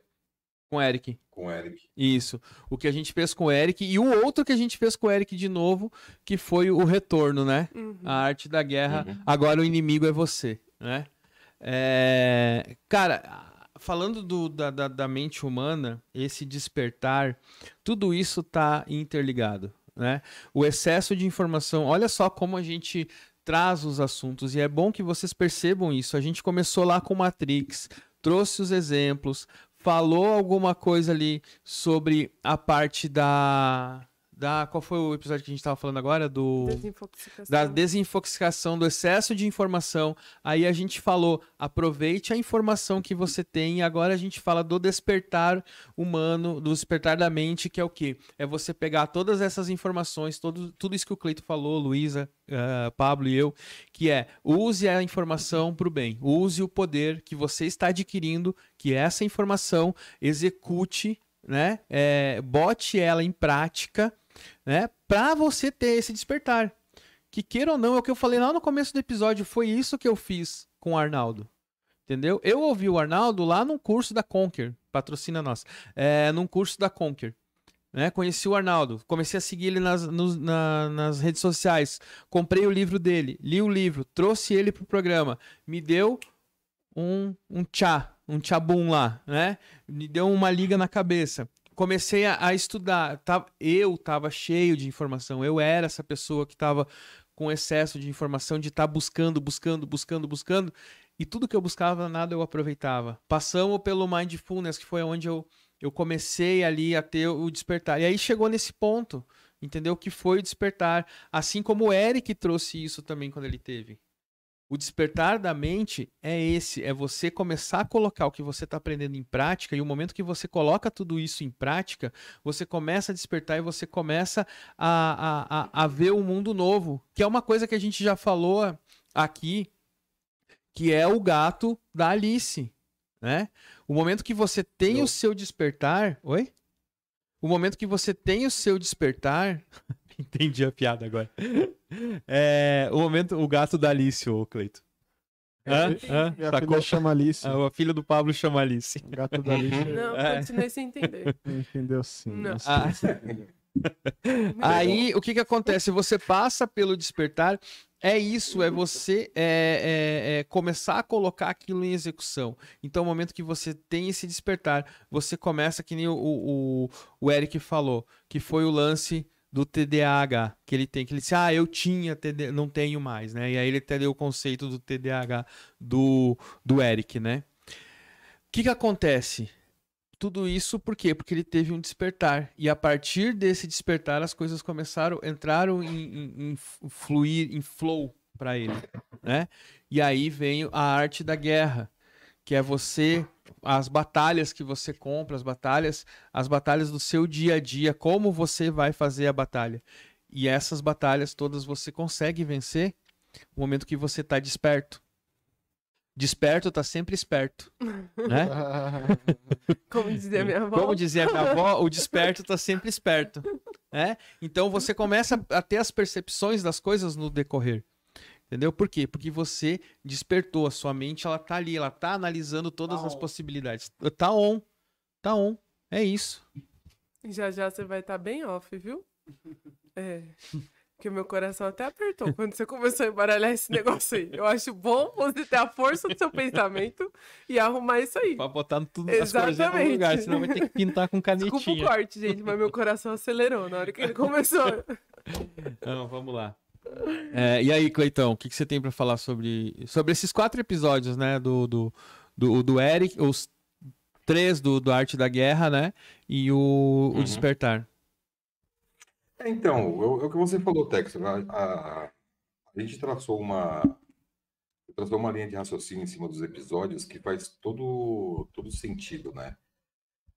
Porque para você conseguir ativar o, vamos dizer assim, vamos colocar para a gente ativar o nosso poder da mente, né? A gente tem que, meu, pegar e fazer, começar a usar o, o adoçante dietético para o cérebro, né? Uhum. começar a fazer ele a, a Pra mente peso, morfar. Porque, é, Porque nesse momento é quando você começa a pensar mais, né? Quando você, cons você consegue a, a raciocinar, como você consegue ver o, o, seu potencial, né? Que nem, se, a gente for olhar na, na, cronologia dos nossos episódios, a gente chega naquele episódio do Seja Sincero e Desejo Profundo, e tem tudo a ver com isso, quer dizer, você tem que estar tranquilo, você tem que estar leve com você mesmo, você tem que estar com a mente tranquila para conseguir é, alcançar os seus objetivos. Quem estava falando de felicidade agora, agora há pouco.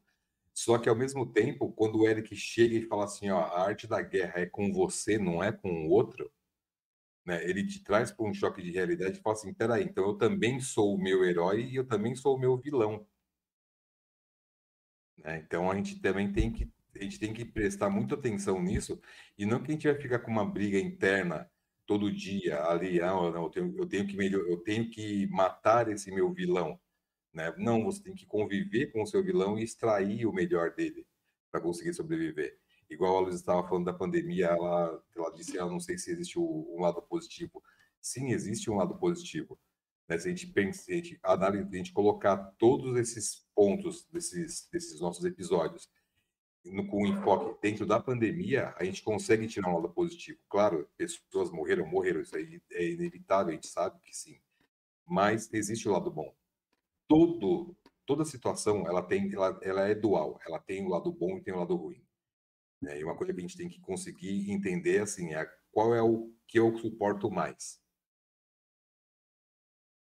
A humanidade evoluiu muito. Eu acho que a gente, a gente como humanidade, levando isso para uma média geral, né?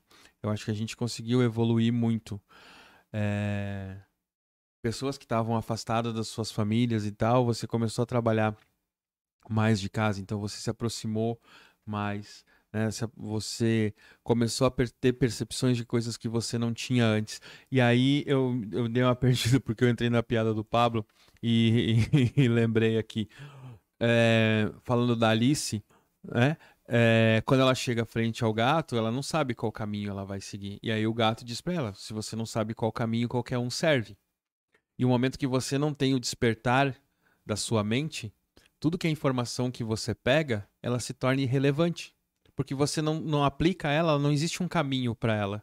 Entendeu? Você não formou um caminho. Então toda a informação que entra, ela é totalmente irrelevante. Né? Você só está enchendo. Ah, mas o que, que eu vou fazer? Tá, mas para onde você quer ir? Não sei.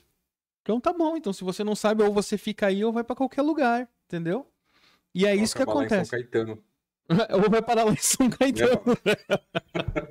vai parar Vocês no lugar. Não estão entendendo a jogada, mas é aquilo, né? É, mas é isso. Eu acho que é, o despertar da mente e, e, o caminho e o combate também no, no livro da arte da guerra, o Sun Tzu fala disso, né? Do para combater você tem que conhecer o seu inimigo. Né? Você precisa conhecer o seu inimigo, você precisa saber para onde está indo. Que é o mesmo caso, de novo, a gente cai no caso da Alice, entendeu? Tudo você precisa ter o conhecimento. Mas você precisa saber como aplicar esse conhecimento. Não, não basta eu saber, mas eu não saber. Ah, não basta ter feito treinamento lá, que nem Sun Tzu. Não basta ter feito treinamento é, de manuseio de espada né? Que treinei lá e treinei com boneco estático e depois eu não sei como é que é isso na vida real, como é que eu vou aplicar os golpes na vida real. Funciona. Não uhum. funciona. Por quê? Porque eu só tenho conhecimento, eu não tenho a experiência. É, eu até postei isso na. Deu gerou uma polêmica, o pessoal me xingou no Instagram, mas eu postei assim no Instagram: o conhecimento não liberta. O que liberta é ação. O pessoal ficou bravo comigo demais. E o pessoal falou: ah, o conhecimento liberta mesmo. Não, o que você faz com conhecimento te liberta. Você só lê, adquire conhecimento, não muda a sua vida, entendeu? O que muda a sua vida é, pô, aprendi alguma coisa. O que, que você executa com o que você aprendeu? O que, que você aplica o que você aprendeu? O fato de você só aprender não vai te libertar.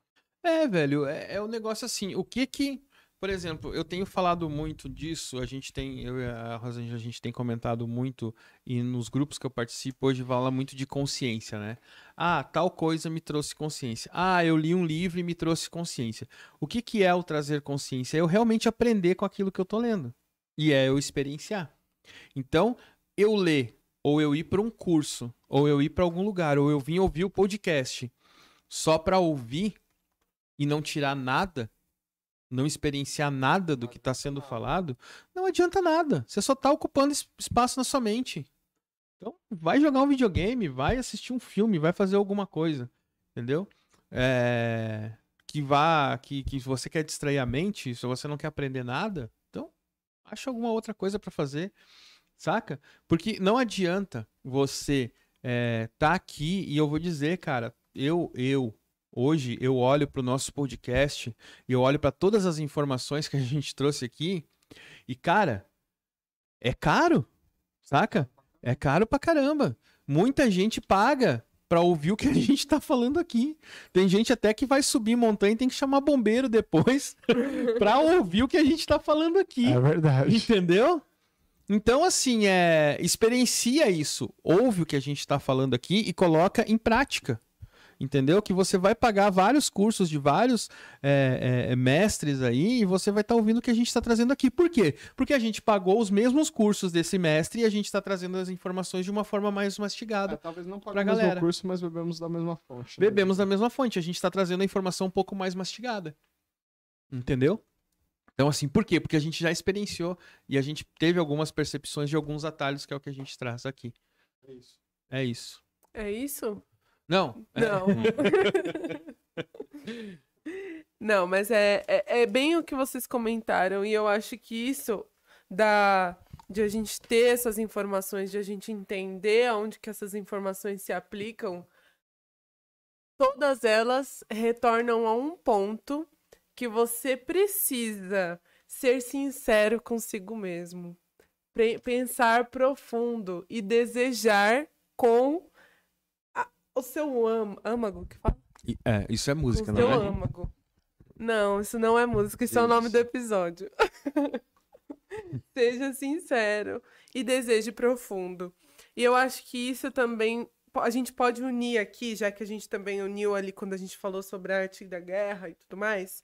É, é você pensar profundo, você desejar profundo, pensar com positividade e você entender que mesmo que você possa tomar uma decisão para você muito boa, para outros você pode ser um vilão, mas o importante é discorrer aquilo que você deseja para você mesmo, certo? Então acho que a gente pode unir esses dois. E aí a gente tá falando do quê? Do episódio que fala sobre o pensamento profundo, sobre energias positivas, emanar para criar, e de você entender se você é o herói ou o vilão da história. Mas de repente, nada disso importa. O que basta é você estar feliz consigo mesmo. É. É, quando a gente falou de heróis e vilões, a gente trouxe lá sobre o livro lá do. Como é que era, Cleiton? O. Das cavernas lá? O... É, o caso dos exploradores das cavernas, de cavernas. Isso, o caso O- dos exploradores das cavernas, que é o herói e o vilão, né? É que os caras acabaram Uhum. matando o cara lá dentro, o cara criou o sorteio, depois o cara que criou o sorteio acabou morrendo, né? Pra eles poder consumir a carne dele pra ninguém morrer lá dentro. né? Então esses caras e aí tem toda uma análise em cima disso, se os ca- se a pessoal que participou disso foi herói ou foi vilão, né? A gente trouxe essa reflexão. E, e o outro episódio que você falou, só pra... Seja sincero Isso, e deseje seja profundo. sincero e deseja profundo. Então, assim, é tudo uma análise do pensamento e do comportamento humano, né? No fim, é isso. E no fim é o que que você, você é o herói ou você é o vilão, né? Que nem o Clayton trouxe lá antes falando de, de, de herói e de vilão de si mesmo e a Luísa também é, é, trouxe essa ideia. Então é, é depende, tudo depende de quem vê, de quem olha. Socrático. De filosofia socrática. George. E eu acho Exato. que também fica ali a provocação, né, que a gente trouxe do Pablo Marçal. Ela é um ótimo caso que se aplicaria nesse de você ser o herói ou o vilão. E aqui eu tô deixando a minha opinião pessoal de lado. Eu acho que, de fato, quando você analisa, por exemplo, o lado não empresa, porém o lado coaching de destravar a mente a partir de uma experiência é, totalmente fora dos padrões, é, é isso. Pra muitos, ele era o vilão da história, louco. Que isso, tá, né? Brincando com a vida dos outros. E de fato, se você for pensar na área do coaching, aquele grupo que seguiu com o cara ele foi o herói da história, porque ele realmente fez o grupo subir. Então, é isso. Fica aí uma provocação para vocês ouvirem de novo. E se você não deu o like nesse episódio, você também vai dar nesse episódio aqui, né? Ou a gente vai ter que ter uma gente conversa vai ter que ter uma conversa e eu vou aplicar aqui a teoria do, do trauma nos senhores, isso aí. entendeu? E aí fica difícil. Mas é isso. Ele era o herói ou ele era o vilão? Comentem aqui no chat que eu quero saber a Arrasta pra opinião de vocês. Eu quero saber a opinião de quem tá assistindo aqui. Porque eu tô vendo esse monte, essas- esse povo amoroso maravilhoso que tá aqui no chat, mas eu quero entender, vocês estão por dentro da fofoca? Quantas mil Se vocês estão por dentro da fofoca, me conta. O que, que vocês acharam de Pablo Marçal? Só não vamos deixar a hashtag aqui, porque eu não quero que ninguém siga nós. Do povinho deles, né? Pra não... Ah, eu. Mas agora eu quero que você. No... Ah, eu calma! quero. Calma. Eu quero que vocês sigam a gente lá no Instagram. Entendeu? Mas também, cuidado. Não precisa ficar marcando hashtag lá também. Não, pode marcar, pode marcar. Mas que eu vamos gosto aí, é da- comenta aqui do- pra mim. Como é que é, Pablo? Ele era o herói ou ele era o vilão? O que, que vocês acham? Eu, eu, eu, Gosto gosto, da gritaria. eu gosto da gritaria. Eu gosto Não, de ver mas o é- pau comer. Não, mas eu gosto da gritaria, sabe por quê? Eu era uma pessoa meio contra, e pra vocês aqui, principalmente que estão dentro do podcast, sabe que eu era contra algumas coisas no começo, principalmente polêmica, de a gente não se envolver em polêmica, né? É...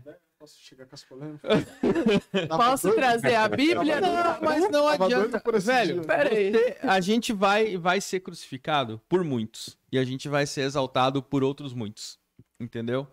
Mas uma forma de a gente conseguir fazer essa galera, botar essa galera pra pensar, e quem segue a gente vai entender o que, que a gente tá fazendo aqui, que é botar pra pensar. Entendeu? E nada melhor do que botar pra pensar do que a gritaria.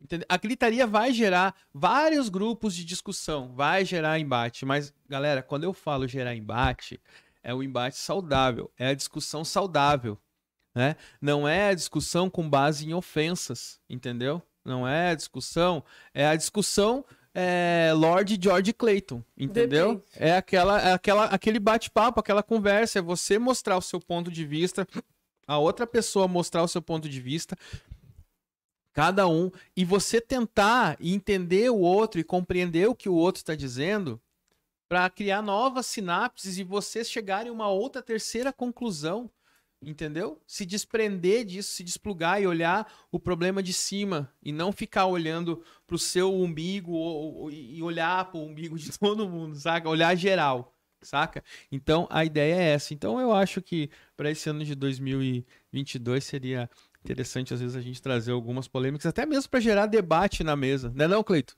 Já comigo, já comigo. Essa parte é comigo. Eu posso. Se tem uma coisa Pronto, que eu modo- entendo, Modo Pablo acionado. se tem uma coisa que eu entendo é polêmica.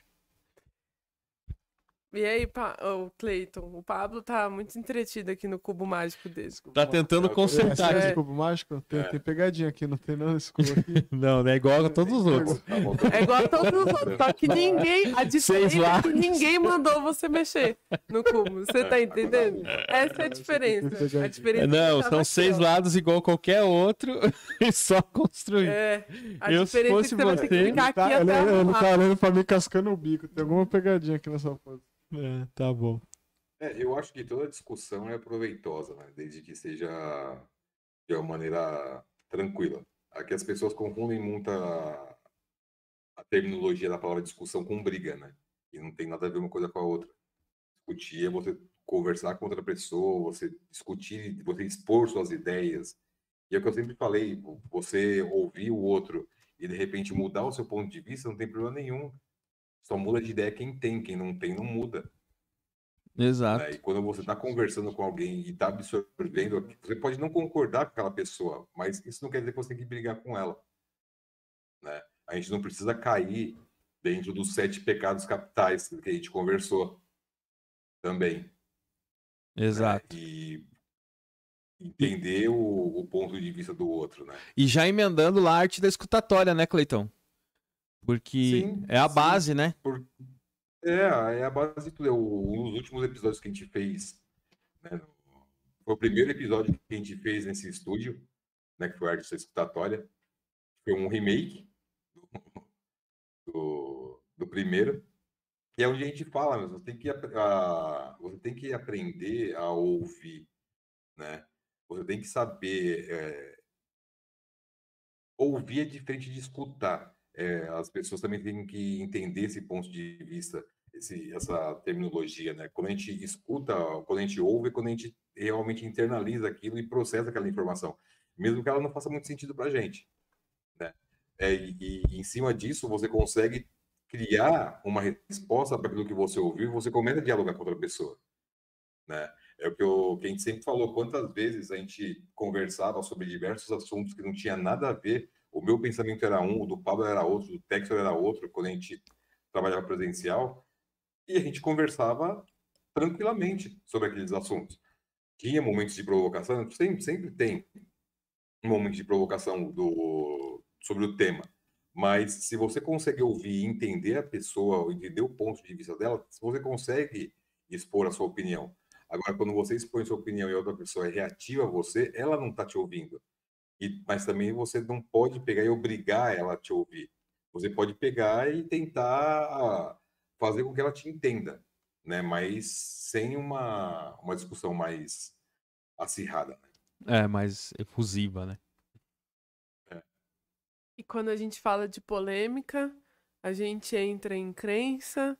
E quando a gente entra em crença, a gente não fala apenas de religião, a gente começa a falar de números, a gente começa a falar de energias, a gente começa a falar de outras coisas que equilibram o nosso ser, ainda que você possa acreditar ou não. E aí a gente teve um delicioso episódio com a Patrícia, que falamos sobre numerologia. Esse, esse episódio foi gostosinho. Esse né? episódio foi gostoso. foi Esse né? episódio foi de lembrar. reflexivo, foi de descobertas, né? Você tava nesse, Cleito? Tava, Tava. tava. E eu descobri que eu sou o caos, porque eu sou o número 9, né? É isso. Gente, eu vim aqui pra criar confusão. Se fosse pra ser um podcast normal, não teria eu. É isso, né? E aí a gente falou sobre os sete pecados capitais também. Então a gente já começa ali trazer um pouco mais sobre questionamentos que nem sempre são questionados, mas que são bons ser ouvidos de vez em quando, não é mesmo? Com E certeza. o mais interessante dessa parte do. Tanto que a. Você falou da. Patrícia. Casos capitais. Ah, Não, o da Patrícia, o da Patrícia eu achei muito interessante esse episódio. Ela trouxe uma, uma outra visão e até um conceito diferente de numerologia que eu, pelo menos, não conhecia, né? Que é essa questão da, da numerologia pitagórica. Né? Para mim, até então, numerologia era numerologia. Não sabia É, que tinha tanta divisão assim, né? Tem, tem números. várias divisões. E eu achei bem legal. E aí, é aquilo que você já falou, Texor. A, a gente, a- não é que a gente sabe de tudo. A- quando, a, quando a gente vai discutir sobre o assunto, a gente vai atrás do, dos Vai temas. estudar, A né? gente vai estudar um pouco, né? E aí, quando ela falou que ela era de- da numerologia pitagórica, eu lembro que eu fui o que, que é isso? E fui estudar o que, que eram as outras metodologias também, né? Para entender um pouco. E Hein, Cleiton? A gente gente vai estudar e a gente segue a risca o nosso mestre, né? A gente Hã? busca. A gente vai. A gente, a gente, vai, a gente segue o nosso mestre, cara? né? A gente só Ele busca conhecimento, né? Conhecimento, é, é, é verdade. E aí o interessante que quando a gente caiu no nos sete pecados capitais, eu acho que foi um, um outro episódio muito legal, quando a gente mesclou esse conceito de sete pecados capitais com coisas do que a gente via quando era criança. Foi quando a gente a primeira vez que a gente introduziu uma história de um desenho da Disney dentro de um episódio nosso né? Que foi quando a gente falou da questão da Branca de Neve, dos Sete Exato. Anões, o que cada um representava e tal. Eu- foi um episódio que, que eu achei bem legal também. O despertar, né? Que bem o, o Textor É. falou aqui sobre o despertar, e é isso. A gente trouxe vários insumos, e aí a gente vem com o Pinóquio para poder despertar o poder ali da consciência, do ser, se, se reconhecer como um ser que faz parte de um círculo muito maior, né? Exato, É, exato. pra E- gente entender o que, o que se passa, né? É, e exato. E a gente trouxe isso E também teve o episódio lá com a patroa e com a. As crianças. Eu, eu a patroa. e as Eu, a patroa Literalmente. Eu, a patroa e a Elisa. É, e, o, e o Pablo. É, que a gente trouxe falando muito sobre energia também, né? Que a gente falou muito sobre é, isso, a sobre energia, falava sobre a criança interior, né? É, falando sobre a criança interior. E esse da criança interior é, também foi um pouco de um ponto de partida é, para trazer essas histórias infantis também. Eu Uhum. acho que muito Sim, foi é disso, eu, eu né? esqueci, eu acabei, eu, eu, eu acabei pulando essa, essa parte aqui. É, que foi Mas, a parte é, do que veio o Pinóquio. é, a gente falou sim, de sim. como acolher. a- nesse episódio, as meninas falaram do acolhimento da criança interior, né? De todas aquelas Isso, dificuldades e tudo que você passou, de acolher tudo isso. É, o que pra mim tá ligado muito com o episódio do Pinóquio, né, Cleiton? Sim, até com, até com os Sete Pecados Capitais, quando a gente, fala, quando a gente falou da Branca de Neve e os Sete Anões, né? E aí o Pinóquio, ele, na, na, minha, na minha opinião, ele vem e expõe isso pra gente. Ele fala assim, ó, é isso, sabe? Essa questão da criança interior, como que a criança, como que você reconhece isso, como que você tem o seu despertar, né? Tá dentro do Pinóquio, né? É que a gente olha o Pinóquio com um, um olhar, não diria lúdico, mas um olhar mais infantilizado.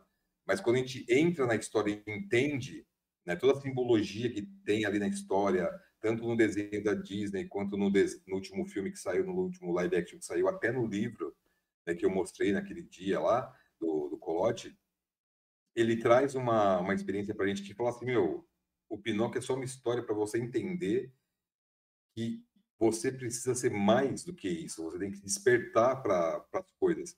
A sua criança interior está aí, você tem que cuidar dela e quando você começar a fazer esse trabalho, você começa a ter o seu despertar, né? Exato, exato. É... E aí, depois, pra qual que a gente foi? Depois de tudo isso, eu tenho mais alguma coisa pra complementar desse? Não, aí depois da, da consciência humana, a gente parte do princípio que a gente faz parte de um mundo que tem outros seres, né? A gente é um todo, mas que também a gente começa a entregar tanto de si, que é- principalmente com as mídias sociais, né? Você começa a entregar tanto de si que você começa a perder a noção do quão seguro você está neste mundo.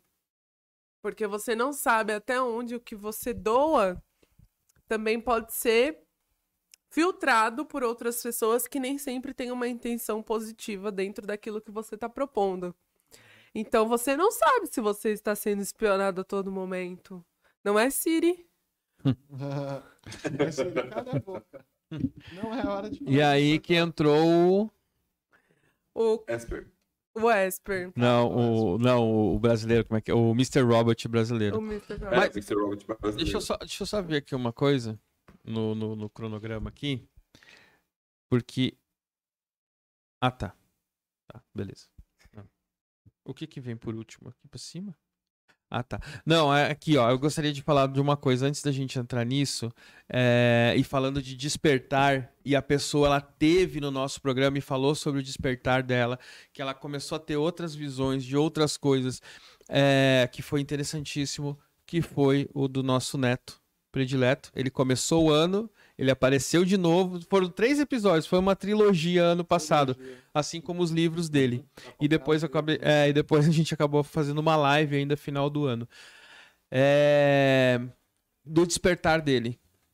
Né, pra, ele acabou mudando a consciência dele, refez todo o planejamento e hoje ele está executando o planejamento que é tá na Europa, né? Tá em Barcelona, onde ele quer fixar uma sede em Londres para escrever na Terra dos Livros, para começar a escrever mais sobre isso, sobre ficção científica, né? É, e aí, falando sobre ficção científica, ele vai escrever isso, é onde eu entro com a ligação junto com o Esper, né? O Mr. Robert brasileiro, falando um pouco de um pouco e muito de segurança da informação, né? É, o quanto a gente está sucinto e, e- e- e despreparado para esse mundo todo tecnológico e o quanto você está sendo escutado e auscultado, né? Através de todos os equipamentos eletrônicos que nos cercam hoje. Com certeza. E o mais importante é você entender, né?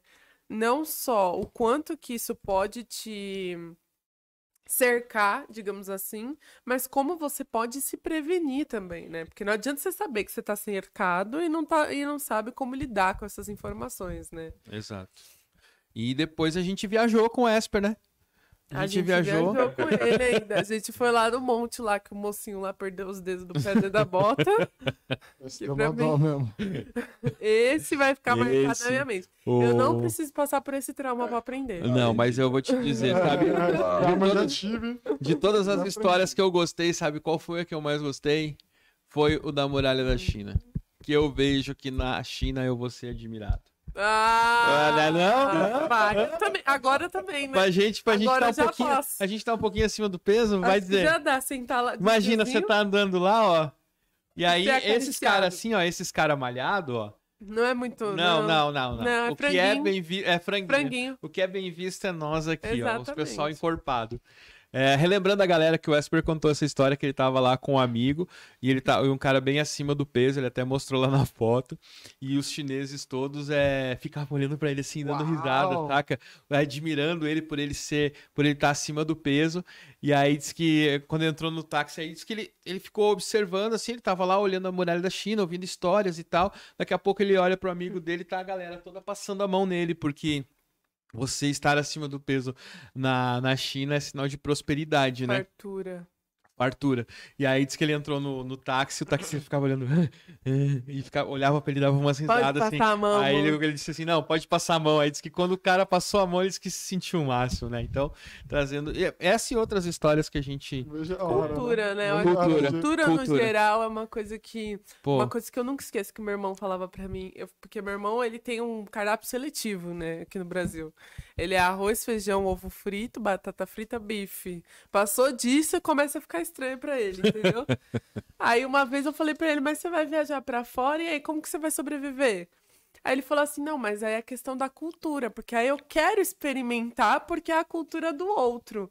Falei, safado, né? A carne de panela do pai, que é do outro, ele não quer experimentar. Mas assim, a, o- comeu o besouro, o lagarto, a, a barata, todo o negócio ali estranho, ele quer experimentar. Mas tirando a parte engraçada, realmente é isso. A cultura de vários lugares. E quando você começa a, a entender que você pode ganhar muito mais, não só experiência, e não é só conhecimento por conhecer, mas é por vivenciar a cultura do outro, entender as suas, as- os seus sensores, digamos assim, sabe? Aquela, aquela como seu corpo reage em momentos que você. Se você não se arriscar, ou se você não tentar ir pra fora, conhecer, e fora, eu digo assim, gente, pode ser fora da sua casa, tá? Não, não idealizem isso como fora do país. Mas, tipo, de você, ao invés de. No caminho do seu trabalho, ao invés de você entrar direita, direita, você entra esquerda, esquerda. Você vai estar na mesma esquina, mas você foi por outro lado, né? Então, essas experiências, a- as experiências literalmente sensoriais. fiquei pensando agora, será que eu vou estar mesmo? Tava descendo a cabeça direito, Direita, direita, esquerda, esquerda. Tô errada? Acho que é. Certa, errado não tá, mas certo? Não, gente, direita, direita, esquerda, esquerda, eu tô no mesmo lugar. Oxi! Ó, pensamento rápido. Bom, se tu diz, eu vou acreditar. Então tá. E aí, Pablo, alguma coisa pra falar sobre isso? O Pablo, ele tá querendo, o Pablo ele já me pediu, ele mandou uma mensagem aqui pra mim agora, ele disse assim, meu, enro... é, fala mais conteúdo aí, pelo menos mais umas duas horas, que é só pra ver se eu consigo montar o cubo. Eu não lembro mais. Tô buscando que aqui um... o Pablo, ele tá buscando um, um manual aqui, eu quero só ver que, que Eu só conta lembro que de você uma vai dar. coisa, não não. mude o meio. Mais nada eu não lembro. É, bom, beleza. E aí, Luísa, pra...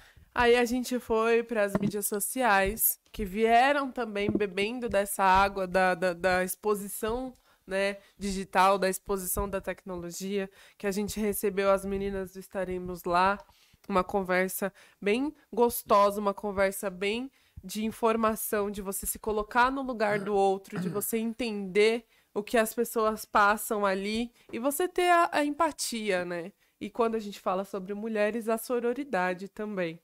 Acho que ali a gente aprendeu muito coisa.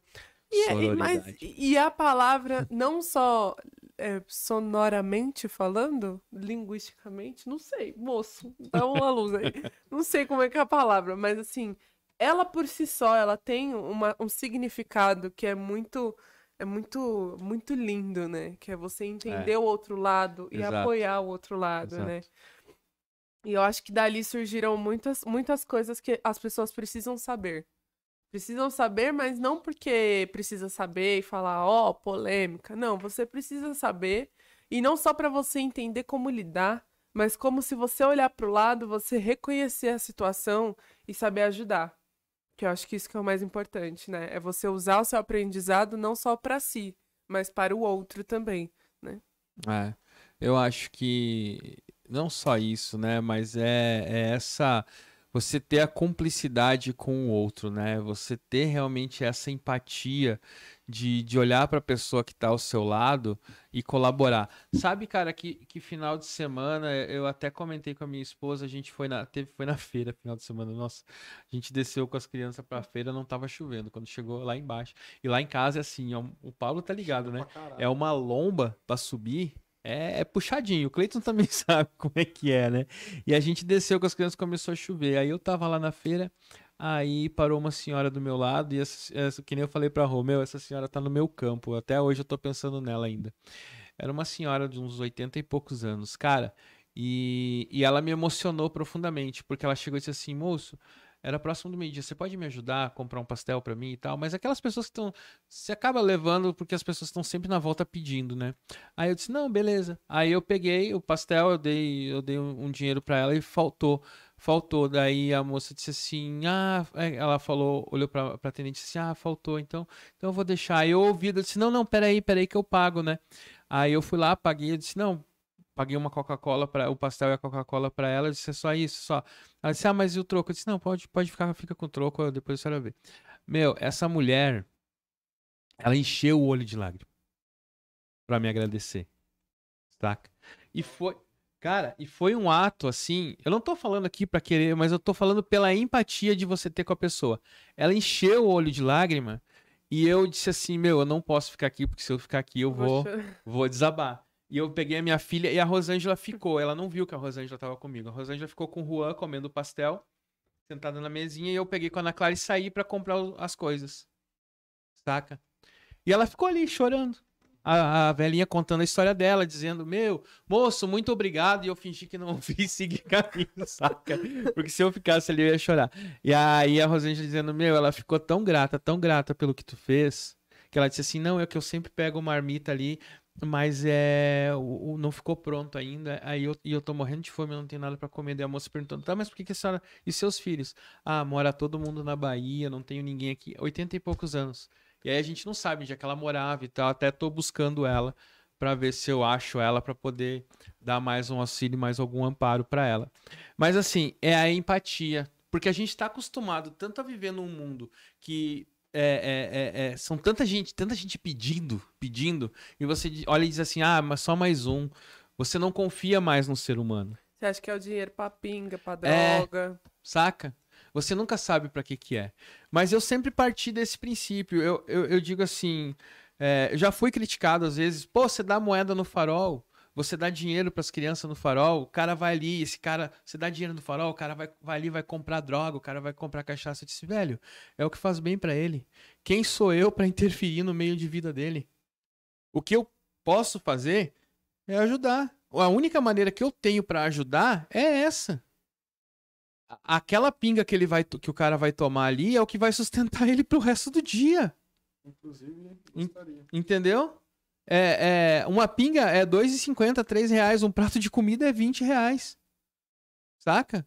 Então, assim, vamos ter um pouquinho mais de empatia, vamos ativar o, Nada, né? o modo humano, né? Não custa nada, né? É, a ajudar as pessoas, saca? Ah, mas eu não. Ah, mas eu não tenho uma ONG, eu não sei isso. Cara, você não precisa disso. Às vezes nem é dinheiro. Só humanidade mesmo. É só Coisa- humanidade, coisa- é só um rara, afeto. coisa. É coisa rara, é só um afeto, saca? Há, muitos, há muito tempo atrás, eu e uma amiga minha, a gente, logo que isso ficou famosinho, a gente fez ainda na época não tinha internet, que era o Free Hugs. Não sei se vocês lembram disso, que era você andar com o cartaz de. Cara, a gente foi lá pra Praça da Sé. Saca? Cara, eu adquiri tanto conhecimento, ouvi tanta história na Praça da Sé, das pessoas que moravam na Praça da Sé ali. cara, não tem como você não se, não se humanizar, entendeu? Porque a gente passa, a gente passa ali, você acaba tratando as pessoas da Praça da Sé como drogados, como isso, mas elas têm uma história.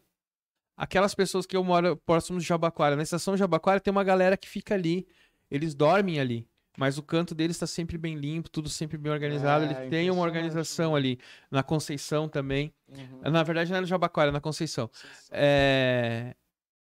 E é- e é uma galera que é humano, às vezes eles querem só trocar uma ideia, que nem na Praça da Sé. Então, às vezes você passa e trata as pessoas como se fosse ah, o piso que tá no chão, como se fosse uma árvore que tá ali, uma grade, um gradil que tá ali, entendeu? Então, às vezes falta um pouquinho mais de humanidade, né? Um pouquinho mais de empatia para com as pessoas. Eu acho que eu fugi do assunto, né? Mas é Não, eu, fugiu, não. eu queria eu queria trazer um pouco disso, então tenhamos um pouco mais de empatia, tá? Por aquela pessoa que tá, você não sabe o que que acontece com ela, você não tem o conhecimento do dia a dia dela. O que ela vai fazer com o que você está dando é um problema dela. É a vida dela, não é a sua vida. Ela não está interferindo na sua vida. Entendeu? Tenhamos um pouco mais de empatia e ajudemos mais os outros. Eu hoje tá foda. Hoje tá, né? Mas hoje tá bom também, porque eu queria lembrá-los que o nosso querido Pablo, eu ajudo, eu apoio, mas quem ali tá ali na frente, no frente do negócio, é pra ONG TJS. Então, quem tiver afim ali de ajudar crianças, de poder fazer um ano mais divertido, um ano mais doce, um ano mais de empatia, né, com as crianças ali do extremo da leste. E eu não sei por que eu tô falando, que eu já deveria ter passado a palavra para quem manja mais da palavra, né? Não é mesmo, Pablo? Não, é isso. Acho que a, a, a gente tem a ONG, eu tenho a ONG que é um full day em 2012. Esse ano a gente faz 10 anos, né? É isso. E, enfim, a gente faz um trabalho muito bonito. A gente doou, é, na- durante a pandemia, somada, acho que mais de 4 toneladas de alimento, né? Acho que foi em torno disso. Fez uma doação agora recentemente de, de 150 cestas, né? Básicas. Ah, então a gente tem apoiado muito durante a pandemia e o nosso propósito é extinguir o assistencialismo através da educação, né? Então ela é uma ONG que a gente brinca que a gente nasce para não existir, né? O nosso trabalho bem feito, é, nenhuma ONG vai precisar existir porque todo mundo vai conseguir se cuidar. Então de fato é importante que cada um faça um trabalho não só através da TJS, mas de qualquer ONG próxima, né? O que vocês fundem uma ONG se for necessário. Com certeza. E falando de um mundo mais doce, a gente tem também o nosso apoiador. Para você que quer uma vida um pouquinho mais doce nesse dia chuvoso, comprar aqueles potes deliciosos, Nossa, aquelas guloseimas aquelas todas. guloseimas maravilhosas. Lá no Exato. nosso Instagram tem o nosso apoiador ali, muito mais doce. E olha, servicinho top, produtinho top. E que assim, eu só não compro mais porque um, ele mora um pouquinho longe, mas eu não vou usar isso como justificativa, porque eu sei que ele pode chegar a mim se eu quiser. Mas, né, gente, é melhor a gente começar um pouquinho, né? Já já dei uma estragada É, no final energia. do ano. Chocolate e energia. Esse Dá uma, dá uma chocolate é dá uma energia. segurada. Você quer continuar o podcast? Você quer fechar o podcast? Então faz o podcast, Pablo. Faz o fechamento, então. Voltamos a 2021, galera. Não é mesmo? Eu tento chegar com uma hora boa, uma energia. Ô, ô, e você sabe que o pessoal fica Eu me tenho. perguntando no, no privado se a gente briga de verdade. Falo, A "Não, gente briga de verdade. É tudo- Eu dou um tapa nele de vez em quando. É, é tudo, Isso não é só cena. é isso tudo é cena. cena. É tudo cena. Pra gente. quem não sabe. Esse aqui, ó, não é. Ah, A gente se ama. Bom, é... Bom, ficou alguns episódios, né? Ah, Acho que é importante a gente falar, pra fechar, é, do episódio do Del Débil, que foi um episódio, cara, que tá ligado com tudo isso, né? Árvore da vida, é, hermetismo, cabala e, cara, o, o melhor de tudo pra mim, o RPG. É, Del Débil, não esquece, a gente precisa marcar uma partida de RPG, cara. Tô louco, vamos levar essa galera toda aqui do podcast lá pro RPG também. E, e aí o nosso programinha de Natal, né, que a gente falou do simbolismo do Natal, e o programa de Ano Novo que foi sobre marketing pessoal. marketing pessoal. Tudo interligado. né? É... Sobre isso, tá tudo. Sobre isso é tudo. Cleitão, é, alguma, algum comentário sobre o episódio do Deldeb, o marketing e, e- e o simbolismo natalino? Que na verdade eu vou dizer, hein? Quem ouviu o episódio do Deldeb e caiu no simbolismo natalino, vocês sabem que tá tudo ligado, né? Vocês sabem que tá tudo interligado. É, o episódio do, do ele é.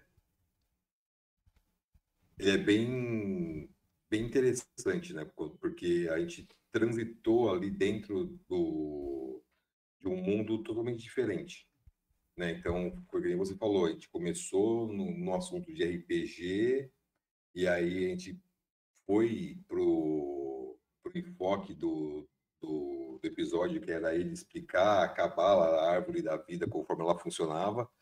E aí o cara vem e fala que tem três tipos de cabala, né? Então ele já dá uma esclarecida, já dá uma, uma abertura de, de pensamento grande. Aí ele começa, a gente começa a aprofundar no assunto. Nós vamos falar de, terminamos falando de, religi- de religiões, com religiões, ah, religiões africanas, religiões brasileiras, ah, o conceito de de algumas coisas dentro das, das religiões, o que é magia, aquela simpatia que sua avó faz lá e tal.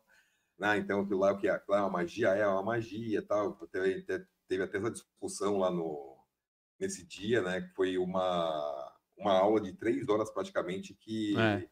a gente tem que, que olhar para esse episódio assim como uma aula, realmente.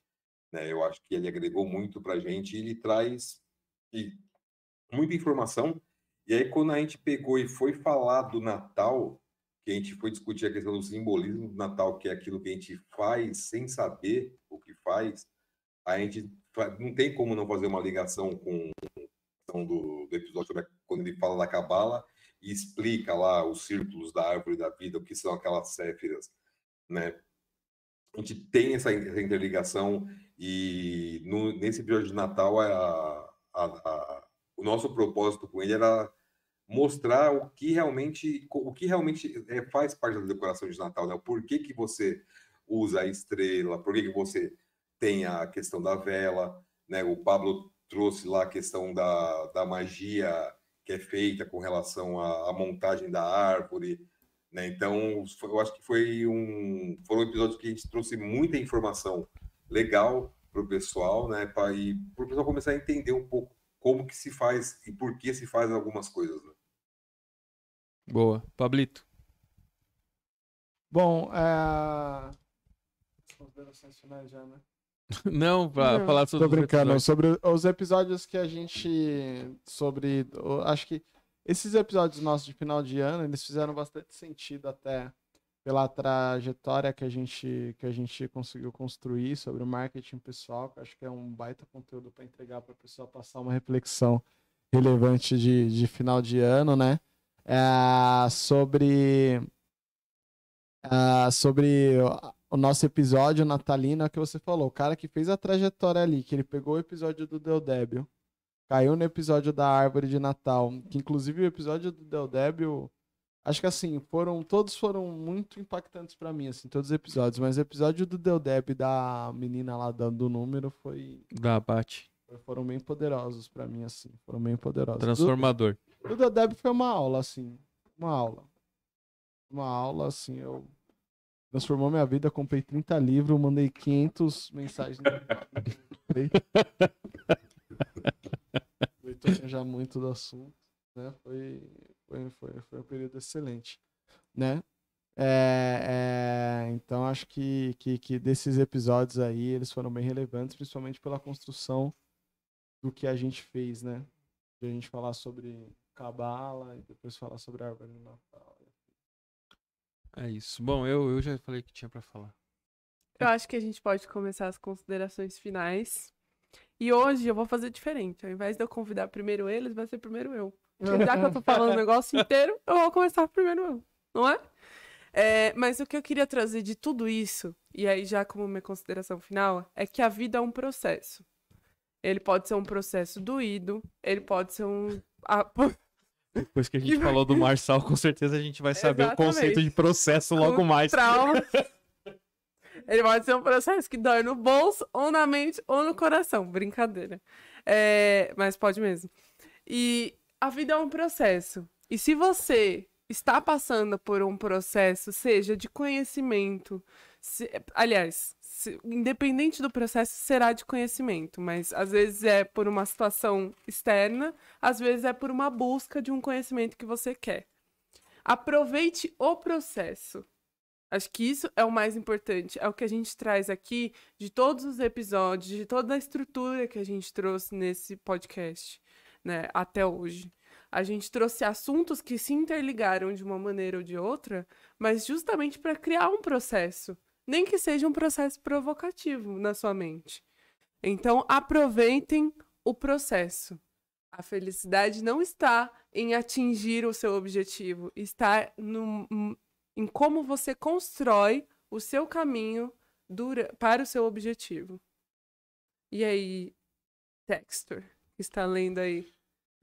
Não, eu vou, eu vou fechar aqui com uma um trecho do, do livro do do Dan Hare, que é esse cara aqui, esse cara aqui, né? Bonitão mesmo, bonitão. É, sendo você mudando o mundo, agora é a hora que ele fala mudando o mundo. Saiba, por favor, que eu não desejo que você compre meu ponto de vista. Nunca.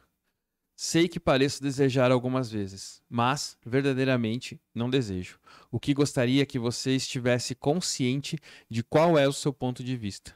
Gostaria que você estivesse consciente do que é verdadeiro para você, o que quer que seja. E aí eu encerro uh, hoje as minhas falas resumindo todas as minhas falas com esse trecho do livro dele. Muito bacana, viu?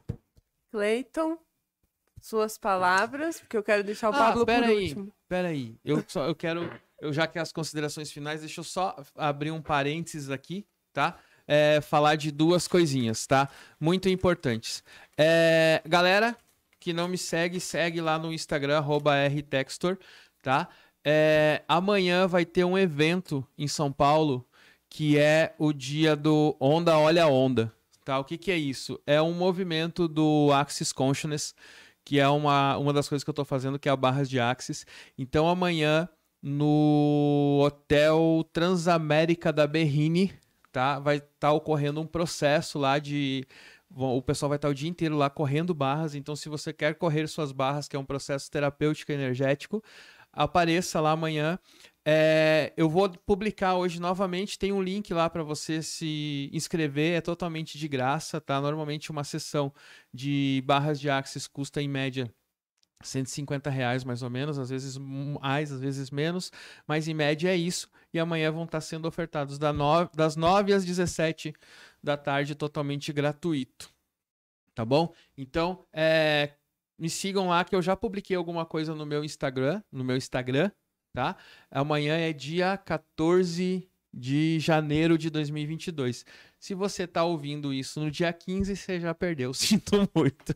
Beleza? E lembrando também que eu e a Rosângela a gente está com um projeto novo chamado Alquimistas da Consciência, tá? Então a gente está trazendo algumas coisas do que ela estuda, que é a parte é, holística quântica, e eu trazendo algumas coisas de consciência é, sobre a parte de Axis também, tá? Então acompanha a gente lá, Alquimistas da Consciência no Instagram. Agora sim, falei dei meus recados.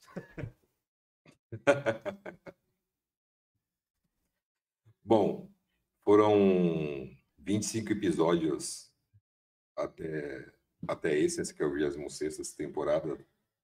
Eu acho que a gente evoluiu muito com relação a nesse ano, né, que passou em 2021.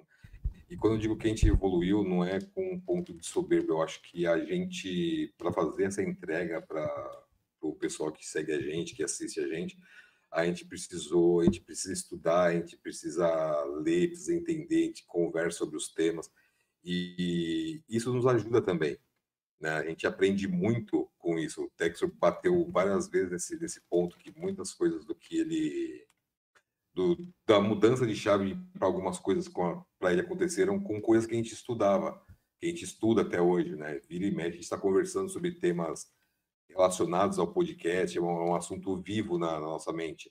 ah, os próximos episódios, já tem mais ou menos uma trilha do, do que vai seguir, o que cada um tem em mente, e a gente sempre vai conversando sobre isso. Isso faz com que a gente cresça individualmente e como a gente, a gente, a gente crescer individualmente, a gente consegue fazer o, o podcast crescer também. Isso é, é bem legal. A gente está numa evolução muito bacana, numa linha de crescimento com relação a conteúdo muito, muito, muito legal. E, pelo menos para mim, né, eu espero que o pessoal que nos assiste, o pessoal que nos acompanha no YouTube, no, nas plataformas de streaming aí, eles eles têm a mesma perspectiva que eu. Né? E desse ano também a gente trouxe muito esse enfoque nessa questão do, do pensamento, do, do, seu poder mental, né? que você é responsável por você mesmo. Né? A gente sempre deixou isso reforçado para as pessoas, que a força ela está dentro de você, né? Quando o Luke Skywalker lá no Star Wars, uhum. quando eles iam falar com os Jedi, sempre ah, que a força esteja com você. Quer dizer, desde lá os caras já vêm falando que a força sempre está dentro da gente, né? E para encerrar esse, essa temporada, esse episódio de hoje, eu trago uma frasezinha que é: Se te mostrares fraco no dia da angústia, a tua força será pequena. Então, seja forte no momento necessário. É, repita. Se te mostrares fraco no dia da angústia, a tua força será pequena. Provérbios 24, 10. Pablo, Juan, X. X. X-Men. Não, não tem nada de X-Men, não. Obrigado, Vivian. Bom, é...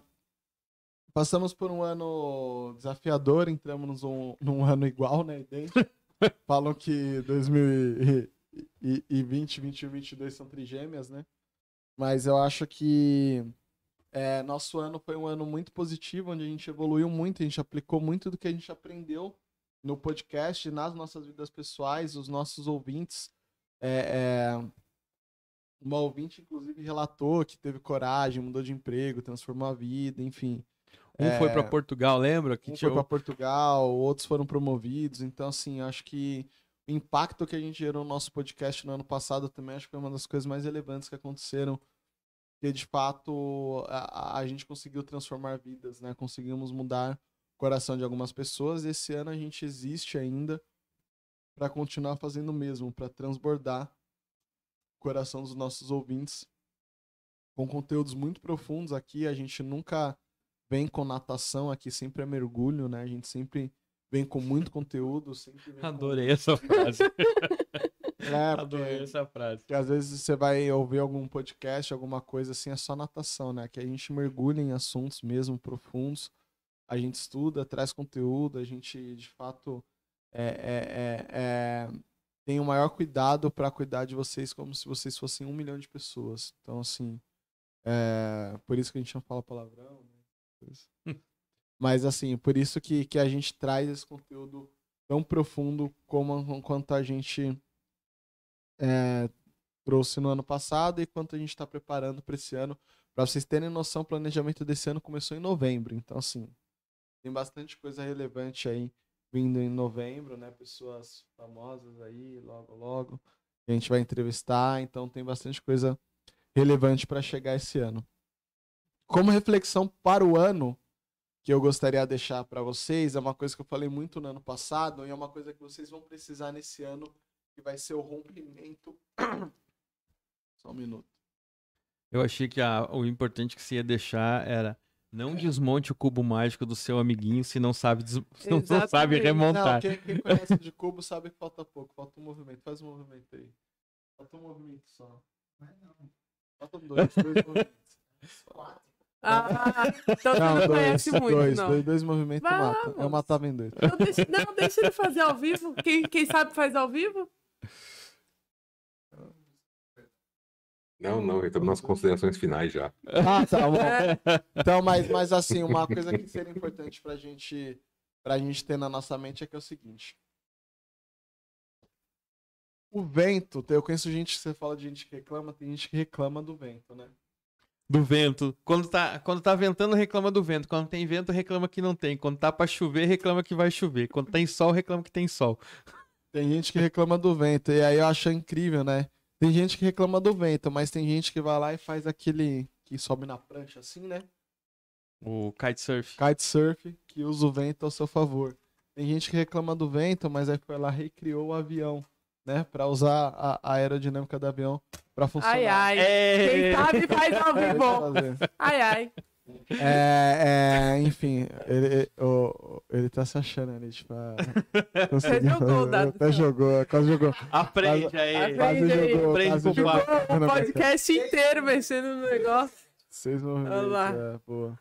É, no próximo eu. eu- eu No próximo concluo. você nem se atreve. Você nem você nem Não, vai lá, fala, fala aí, fala aí. Então, tem, tem gente que, que reclama do vento e gente que usa o vento a seu favor, né? Tem gente que consegue criar coisas relevantes ali com o vento, como por exemplo kitesurf, a- a- o helicóptero, o próprio avião, né? Então, assim, tem gente que estoca o vento. Então, assim. é, o que importa, na verdade, eu queria deixar pra vocês é que vocês não reclamem sobre a vida de vocês. Não reclamem sobre a situação que vocês estão passando. Não reclame sobre os desafios que vocês tenham dura- durante esse ano. Como a Luísa, complementando o, o, o, o pitch da Luísa, que foi brilhante, é que vocês usem tudo que estiver acontecendo durante esse ano como uma parte deliciosa de um processo que vocês estão passando, né? E se estiver ventando muito, né, criem um kitesurf, ok? Não reclamem do vento. Façam o vento a seu favor ok? Criem as velas para levar os barcos de uma forma mais veloz. O vento ele tá aí. Como o problema que está na vida de vocês vai estar aí, como os problemas que vão surgir durante o ano estarão aí, né? Você pode reclamar que está ventando muito, ou você pode usar isso para criar algo extremamente relevante. Né? É o recado que eu gostaria de deixar. Cara, Senhoras e senhores. Ah, só um pouquinho. Lembrando a galera, tá? Que amanhã, lá no evento lá da- das barras, acontece das 9 às 17. E esse aqui que vos fala estará amanhã lá presente das 9 às 13. Então, quem quiser bater um papo, quiser correr as barras, bora lá, seja onda. Senhoras e senhores, bem-vindos a 2022. É isso, né, minha gente? Valeu, gente. Boa noite. Valeu. Até semana que vem. Abraço!